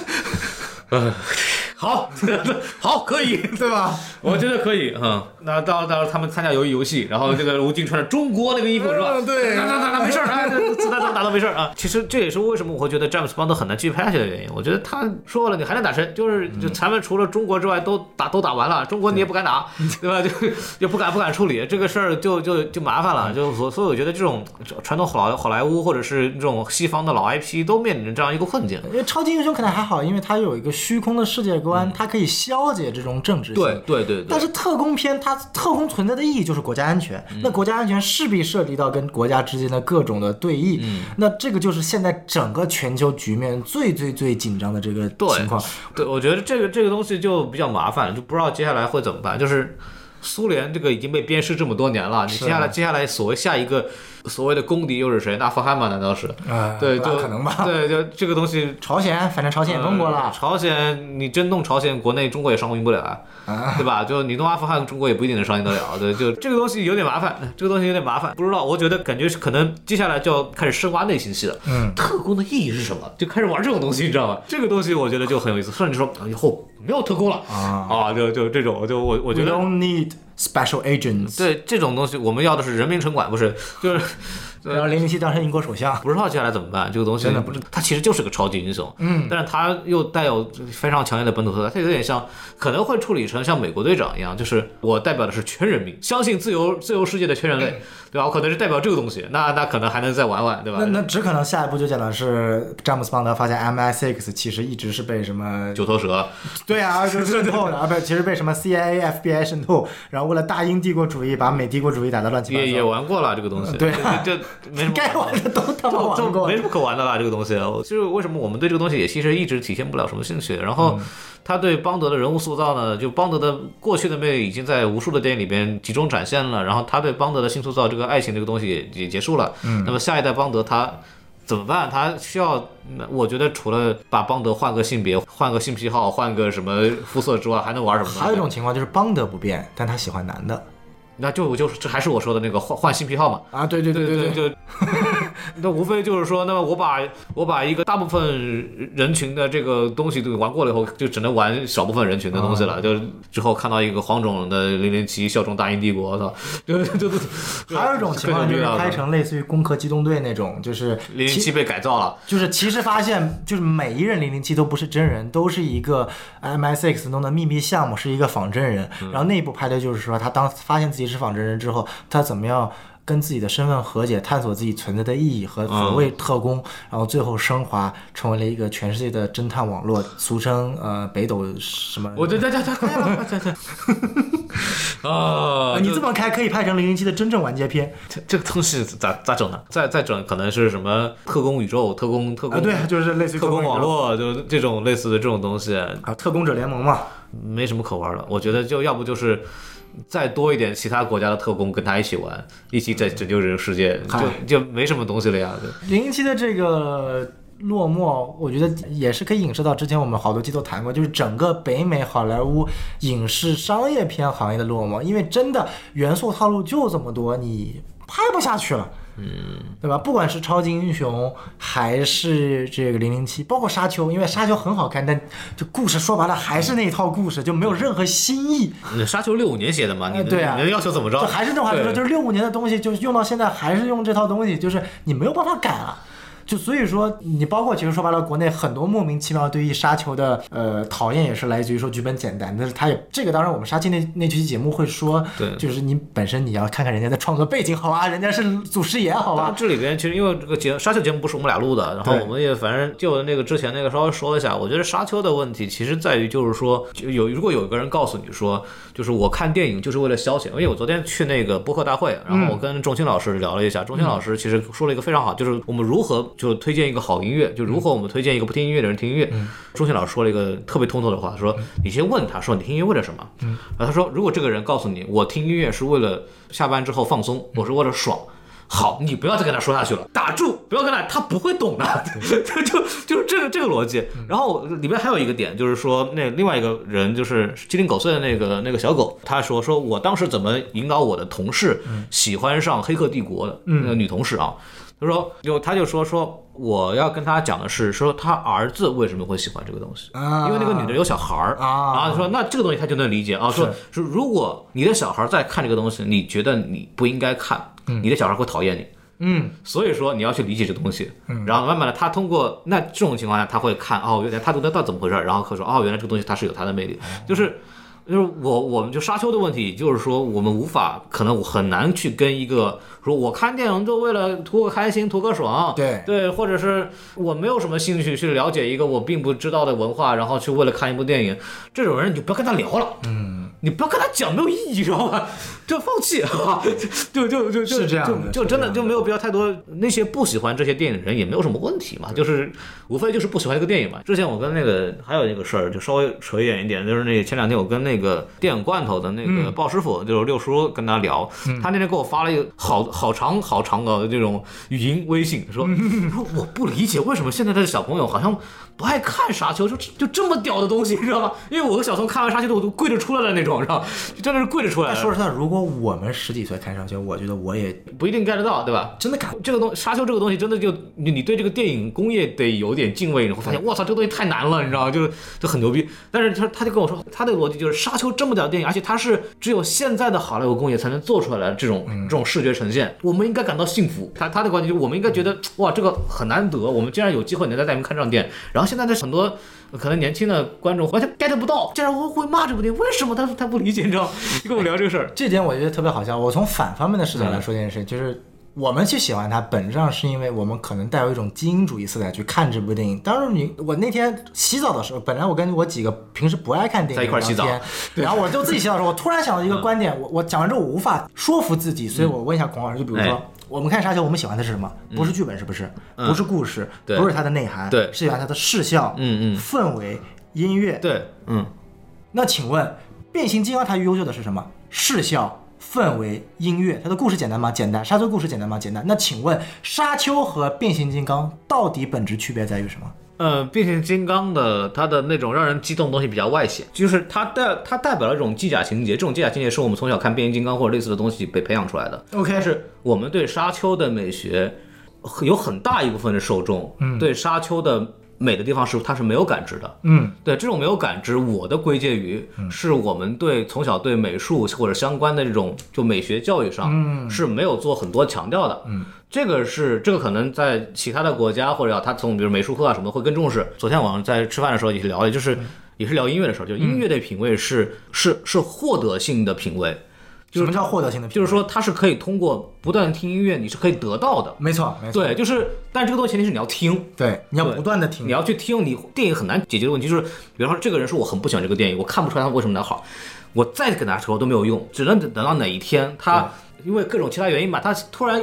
看上电影了，他越看越看，他自己后来自己就明白了，就没法跟他讲了。就像我，就像我跟那个王老师，我们两个在做电台之前，我们也完全不看电影。嗯，然后大家如果有兴有兴趣观众可以听我们之前的节目，其实我跟王老师对电影的认识是是不断的在增强的，一步一步。是一步步。就是我在刚做电台的时候，我有很多观点跟现在不喜欢沙丘的观点是一模一样，就这个故事问题很多，然后又、嗯。又又很慢，又很无聊，到底拍了干嘛，对吧？就是以前看电影认为电影看的就是爽，对。后来看电影认为电影看的是剧情，再后来看电影发现电影看的是电影。对，就是包括这次有人跟我这个在下面吵说，哎，这个沙丘这个东西，我们看电影就是为了看故事，故事都拍不好，这个电影有什么意义？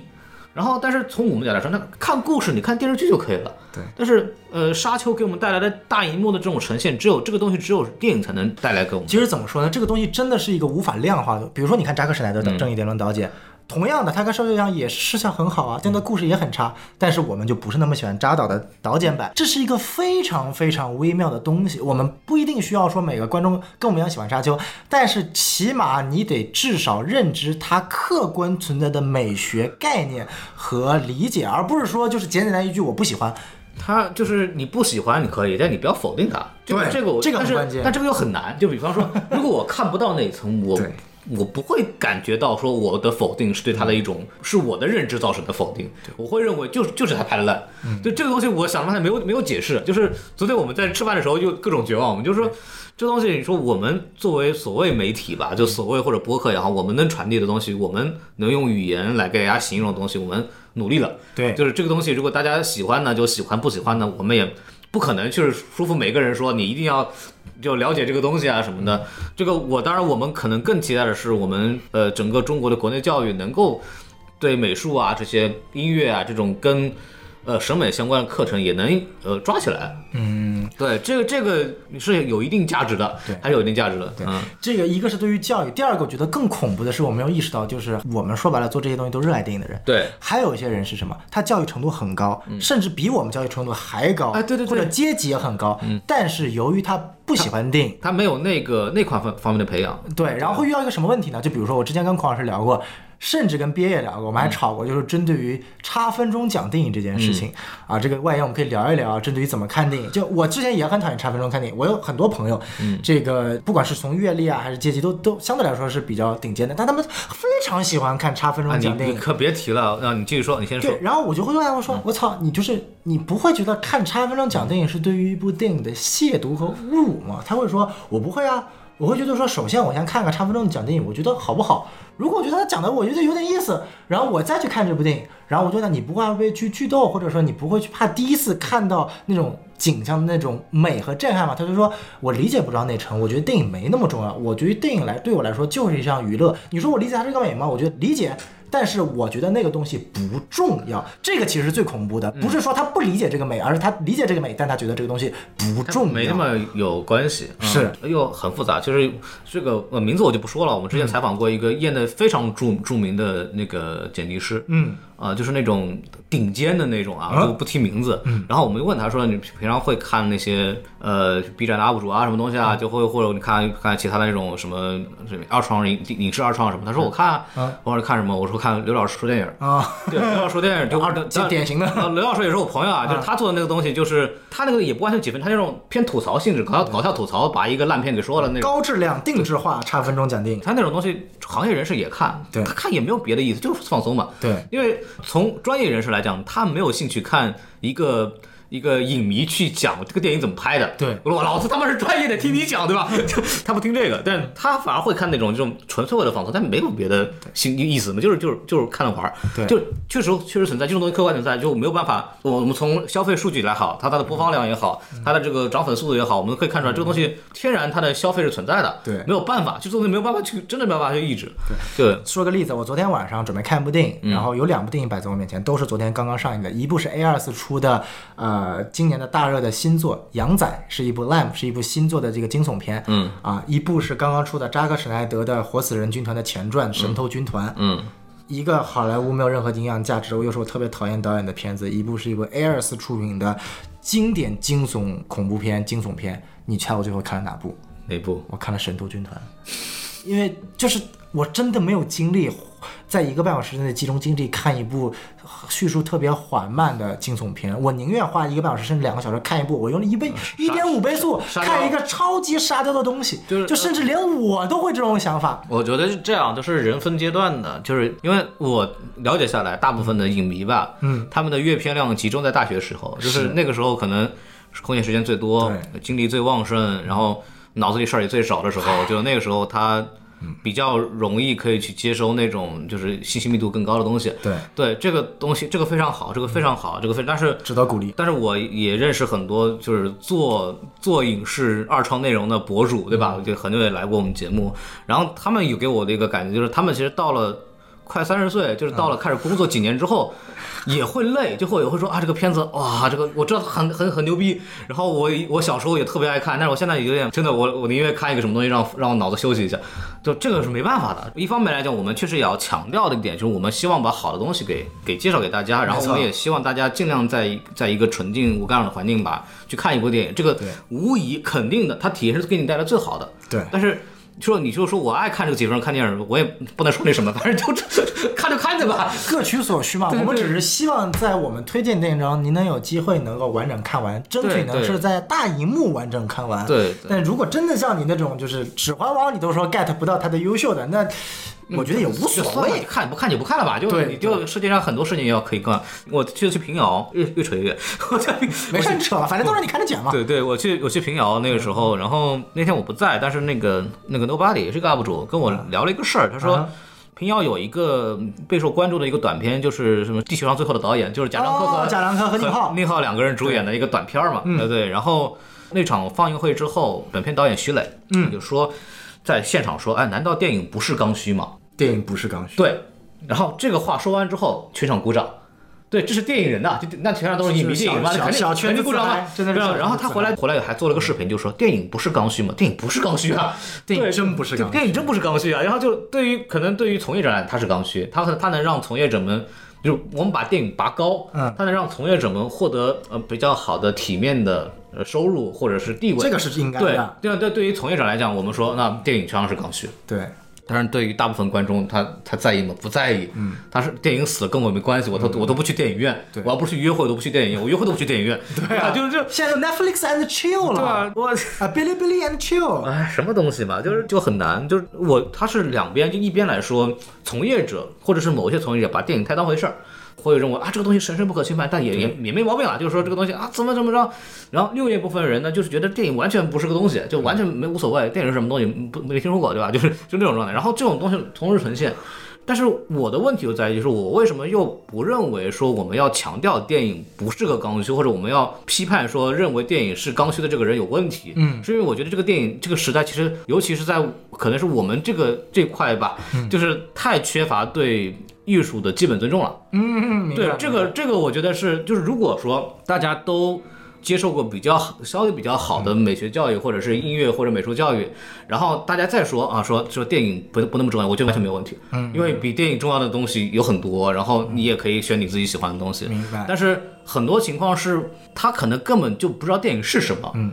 或者，然后他就先弄一个观点说，这个你们这帮人，你们屁股歪，你们臭傻逼，你们喜欢这个东西，你们就有问题。他们首先对电影是没有认知的，然后跟我说说电影就是就是没用，然后就就是就是臭傻逼，然后你们喜欢这个电影人，你们就是脑子有问题，这个就有问题了。我还是很矛盾的，但是我的矛盾就是我希望就是尽量的说大家能够对就是这种艺术艺术作品有一点基本的认知和敬畏之后，就是我们首先得尊重它，它是个艺术作品，是。它是个文艺作品，对，然后我们去以一个客观评价文艺作品的东西来去评价这个事情，对。那我们再聊说电影是否重要，我觉得是合理的。那电影是不重要。对对对，但对于我和人来说是不重要。对对，但你不能说，呃，我因为某些宣传或者某些原因，我们就认为艺术没有价值，或者我我们就直接否定了艺术存在的意义，或者我们直接否定了艺术家，或者是我们直接否定了所谓脱离群众的艺术家的。意义，嗯，因为艺术在我看来，它就有一部分，它就是要脱离群众的，否则艺术怎么发展呢？嗯，所有的艺术发展都是那些脱离人民群众的艺术，然后我们沉淀下来这个文化，我们从上去的对叫高雅艺术。对我们后来发现，哎，它展现出了一个顽强的、持久的生命力。那它慢慢沉淀出了，成了我们现在的可能大众的文艺作品也好，或者有一些是作为经典文艺作品流传下来也好，它一定会有一大量，它所有的艺术，它发展的前提一定是有人。找到了一个大家都不理解的东西，然后用所有的作品，梵高也好，跟之前毕加索也好，他们出来的时候大家都不理解，就就是按照我现在话来讲，他就是脱离人民群众的。对。但是我们回过头来看，他对我们的美学，他对我们的绘画，他对我们甚至生活的方方面面，嗯，对，包括立体主义对人的这种思想上的这种反思，它都是起到了这种潜移默化的影响。这东西我们不能去忽略，它对社会是有是有它的长远影响的。嗯。那我们不能就是说你脱离人民群众了。你你就有有问题，你这个人啊，就是嗯，这个不不是很对啊，不正确，对吧？这是是有问题的。就我觉得这个这个，因为过去的一些语境吧，这个也是过去历史遗留一些语境，我们对呃艺术好像没有缺乏一些基本的，我说我可以说是尊重。就是你起码你我也不懂很多东西，后现代主义那些画我他妈也不懂啊，那个雕塑我就根根本看不懂，不知道那干嘛。抽象、印象、野兽派，我不知道那是干嘛的，我根本看不懂。然后那个什么浦东美术馆那里面那个展画的乱七八糟的，我也看不明白。我觉得东西我也别说美术了，电影那些什么德国新浪潮、法国新浪潮、意大利新现实啊，你也不是完全那个太我也不一定全能接受的。对，就是，但是我起码知道它这个东西它有它的价值，然后有人看，然后它之后说不定过几年会对一些电影起到了一些正面的影响。那它，你就让它在那儿没事儿，他在那儿就在那儿了，你不能说。说说他在那儿都不能允许，他不能存在，他他得在那儿待着。你可以不看他，对，但你不能说他在那儿他就是有有罪的，你知道吗？这个是有问题的，我很担心这个问题，这个让我觉得很难受。这个我跟孔老师有一点有一点点不同的想法，就是我认同孔老师所有的前提，但是我现在觉得就是这个问题是无解的，无解到一个什么地步呢？现在国内是一个不是一个循序渐进让你的艺术对对对，知识，它现在是直接断层的。你要么你的艺术知识已经够，而且够到已经。过高了，甚至已经到自命不凡的境界了。比如说，就是认为电影是刚需的这波人，甚至还有一波是低到一定境界，对电影根本没有基础认知，甚至完全不尊重，中间是基本断层的。然后最可怕的是什么？为什么我认为就这件事情是无解的？你根本不可能在我国达到，因为现在是直接由上层的这一帮人在硬逼着下边的这帮人提高艺术追求，而这件事情是非常恐怖的。现在不是按照国家的支支持，或者是某种宏观调控让整体提高艺术机机制，而是硬逼着下面这帮人提高艺艺术机制，这是很恐怖的。就相当于说，你你你本质他们活着根本不需要艺术，确实他们这一辈子都不需要艺术，但是。上面有一帮人就逼着下面一帮人需要艺术，这不是一件坏事。但是在我国这种情况下，会变成一种很突兀的情况。我举个例子吧，就是我们不谈艺术，谈到我现在做的这个领域，我对这个东西特别特别了解，因为我做的这个领域跟电影很像，也是个新兴的企业，也是个特别有争议的企业，是宠物。请问？养宠物的人和不养宠物人，甚至憎恶宠物人之间的矛盾如何调解？这个东西你是调解不了的，你永远无法把猫和狗对于人的好处益处给憎恶猫和狗的人讲清楚。甚至你，我作为一个从业者，我非常非常认同很多憎恶猫和狗的人的看法，所以这个东西真的是你没有办法硬逼。所以我永远倡导的不是什么多收集流浪狗啊，拯救玉林狗肉节的那些狗啊，或者说怎么样，就这个东西没有意义。你只要让愿养狗养猫的人养好，不愿养狗养猫的人你就随他去吧，真的就没有必要。这是一件完全无解的事情，尤其在我我国如此大的人群机口，就说白了。我们真的了解那帮不懂艺术的人吗？我们根本不了解，是我们希望他去了解，但是在他的生活当中，他没有意义，没有必要，没有必要去了解，他连活都活不下去了。他他可能就是一天朝九晚五，我晚上就想看一场变形金刚，然后大家宣传到去看沙丘，他看完沙丘真的屁都不懂，也没有感觉到快乐，他网上骂一骂难道不行吗？然后我们需要再骂他说他没有文化。素质没有艺术素养嘛，这也是不现实的。所以我觉得这点就真的是是一件无解的事情。对对，这个很难，就这个东西太无解了。很尴尬一点就是，呃，因为人口或者社会阶层的这个整个的这个非常非常大嘛，差差别它非常大。然后因为我国的人口也是因为就是我国是这种农村包围城市这种这种这种阶段，嗯，然后包括整个社会都处于一种快速的增长的这样一个情况，然后。大家在不同阶段的需求都是完全不一样的，是完全分开来的。对，当然我们当然期望的就是说，我们同时对所谓对艺术、对文艺有更高追求的人，他也能够得到比较好的消费的渠道。没错，那是这个这个是我们在电影节目里边，或者我们在在很多地方想表达的东西。我们没错，我们想看这个电影，是我们希望能在通过一个合法渠道正规的能看到它。我们不，我们不是不愿意花钱，对吧？我们没地儿花去，你知道吗？对，这我们我们得看到得得买蓝光碟，你知道吗？就得得得到这个程度。这那那一些可能另外一些人对这个东西没有需求的人，他可能就完全那个什么，那那他对这个没有需求，对没有需求吧？骂两句，骂两句，拉倒，拉倒对，就你你也不知道对面那个那个人可能跟你的生活差别有多大，他可能跟你完全不是一个生活的阶段的人，嗯然后你能说你比他高贵或者怎么着吗？完全不能说，甚至可能他活得比你更好，但他就是他他就是不喜欢这个东西，你对就就无所谓了。就比比如说，嗯你怎么看炒鞋这件事情？你你喜欢鞋吗？你会花五千块钱买双鞋吗？我不会但是我我也不会。对啊，但就是我是对鞋也不敢，因为我不喜欢体育嗯嘛。但是就同样的，你爱体育，就是所谓的球鞋精神、潮玩精神这帮人，跟本质上我们对于电影这种热爱当然会有区别啊。但是它其实那种思潮是一样的。然后你能说就是说我们就比如说还更更具体的剧本杀，嗯剧本杀是电影现在发展到的下一个阶段。其实很多做电影的人是不喜欢剧本杀，觉得剧本杀剧本写的不好啊，过于粗糙、啊。但是赚钱呀但是赚钱啊。嗯但甚至有没有可能剧本杀再发展个十年二十年，如果没有呃其他外界因素的话，再发展个三十年五十年，可能就是电影的下个阶段呢？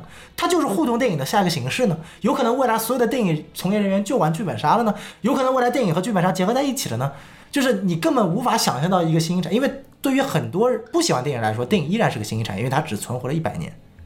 嗯，对，好，这个说到这个地方，就可以大家给大家推荐一下，有一个呃剧本杀叫《电影百年》啊。嗯，哎，我知道。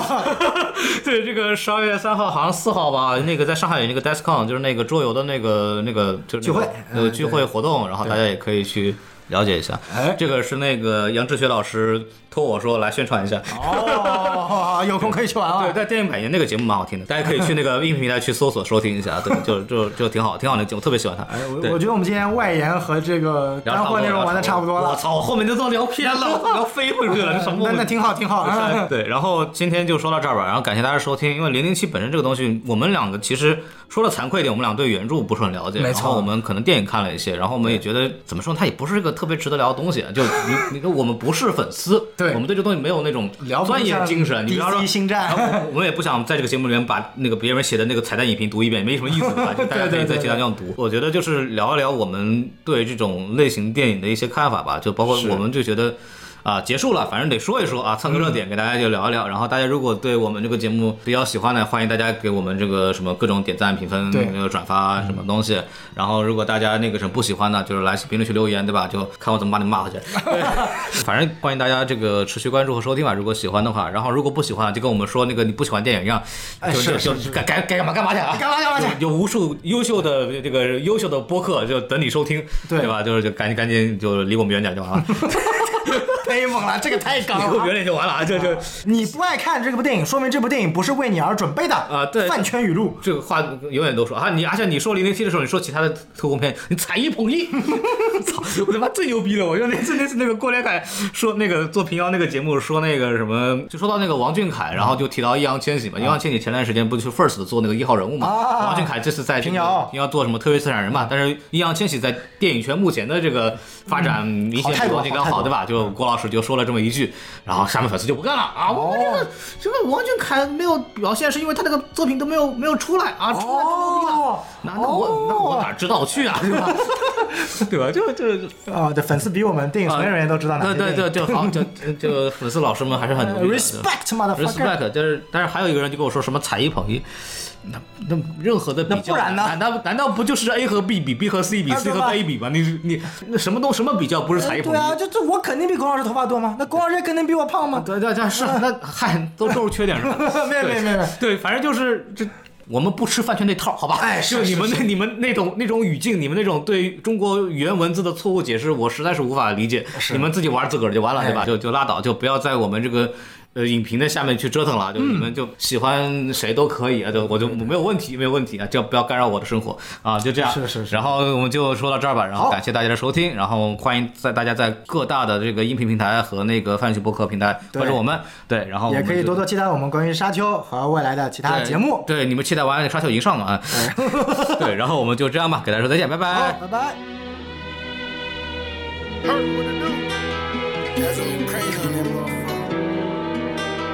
Carry on the beat. Yeah. 在我身上没有弱点，不管遇到水还是火焰，别羡慕我赚那么多年。我过的生活，精彩的就那种左边，我经历了太多的磨练。跟我的兄弟们到处耍起，感觉好像是每天都在过年。飞得太高，就像做了架火箭，实现了曾经我许下的诺言。谁的谁在手上全一家独大，盘踞在山顶上住着。路过了你们的家门口，就会留下成都集团的涂鸦。音乐都被我玩得出神入化，抽的雪茄来自库巴。不仅是酒吧和服装品牌的老板，还是街头艺术家。别来蹭热度，跟你不同，我的身份很特殊，不怕有 beef，只是我欠在意你承受，所以比原来撑得住。有的人生得帅，但有的人他们确实真得住。那些是朋友，那些是敌人，不用担心，我们都能够分得住。挑战你们所有人，拿出这本事来跟我斗争，引起了很多仇恨，都会承认，从没想过否认。从西南看到东北，杀出重围，让敌人闻风丧胆。好多人曾经都被我打败，我才不管现在你们靠近目变得多大牌。当夜幕降临，我们拿着香米，遍地的黄金是我们的奖品。用我的直觉，保持绝对的相信，反正你们跑不出我的手掌印。你们代表着黑暗，我就代表着光明。光明遇到我就只能 running，在我身上没有弱点，不管遇到水还是火焰，别羡慕我赚那么多钱。我过的生活，精彩的就那种左边，我经历了太多的磨练。跟我的兄弟们到处耍起，感觉好像都每天都在过年。飞得太高，就像做了架火箭，实现了曾经我许下的诺言。CDC 在手上全一家独大，盘踞在山顶上住着。路过了你们的家门口，就会留下成都集团的涂鸦。音乐都被我玩得出神入化，抽的雪茄来自库巴。不仅是酒吧和服装品牌的老板，还是街头艺术家。我就是年轻的 CEO，随便就开瓶把山带到飞机走。大门口停满了豪车，都在下轿着排队像维密秀。我举起了酒杯，环顾了周围，看到了码头的动作很优美，迷人又高雅的外表在这里。这样的标准在符合我口味。流进我账户的资金量太大，换成了古董，我放在家，安装监控。如果有陌生人靠近，马上就整状态吧。钱都够硬，对待敌人我们绝对很残忍，从不会留情，跟白牛一样有很大的后劲。丧尽病狂是我的座右铭，财富对我来说不过是数字了，我们的存在是没办法忽视的，就像火山爆发无法被阻止的，命中注定的将会被载入史册。我从不顶进，因为我天生的性格就是那么固执的，如果不做出点成绩来，那我这辈子就活得很不值得。再拼，继续说下去。在我身上没留弱点，不管遇到水还是火焰，别羡慕我赚那么多年。我过的生活，精彩的就那种作品，我经历了太多的磨练。跟我的兄弟们到处耍起，感觉好像都每天都在过年。飞得太高，就像做了架火箭，实现了曾经我许下的诺言。CDC 在手上全一家独大，盘踞在山顶上住着。路过了你们的家门口，就会留下成都集团的涂鸦。音乐都被我玩得出神入化，抽的雪茄来自库巴。不仅是酒吧和服装品牌的老板，还是街头艺术家。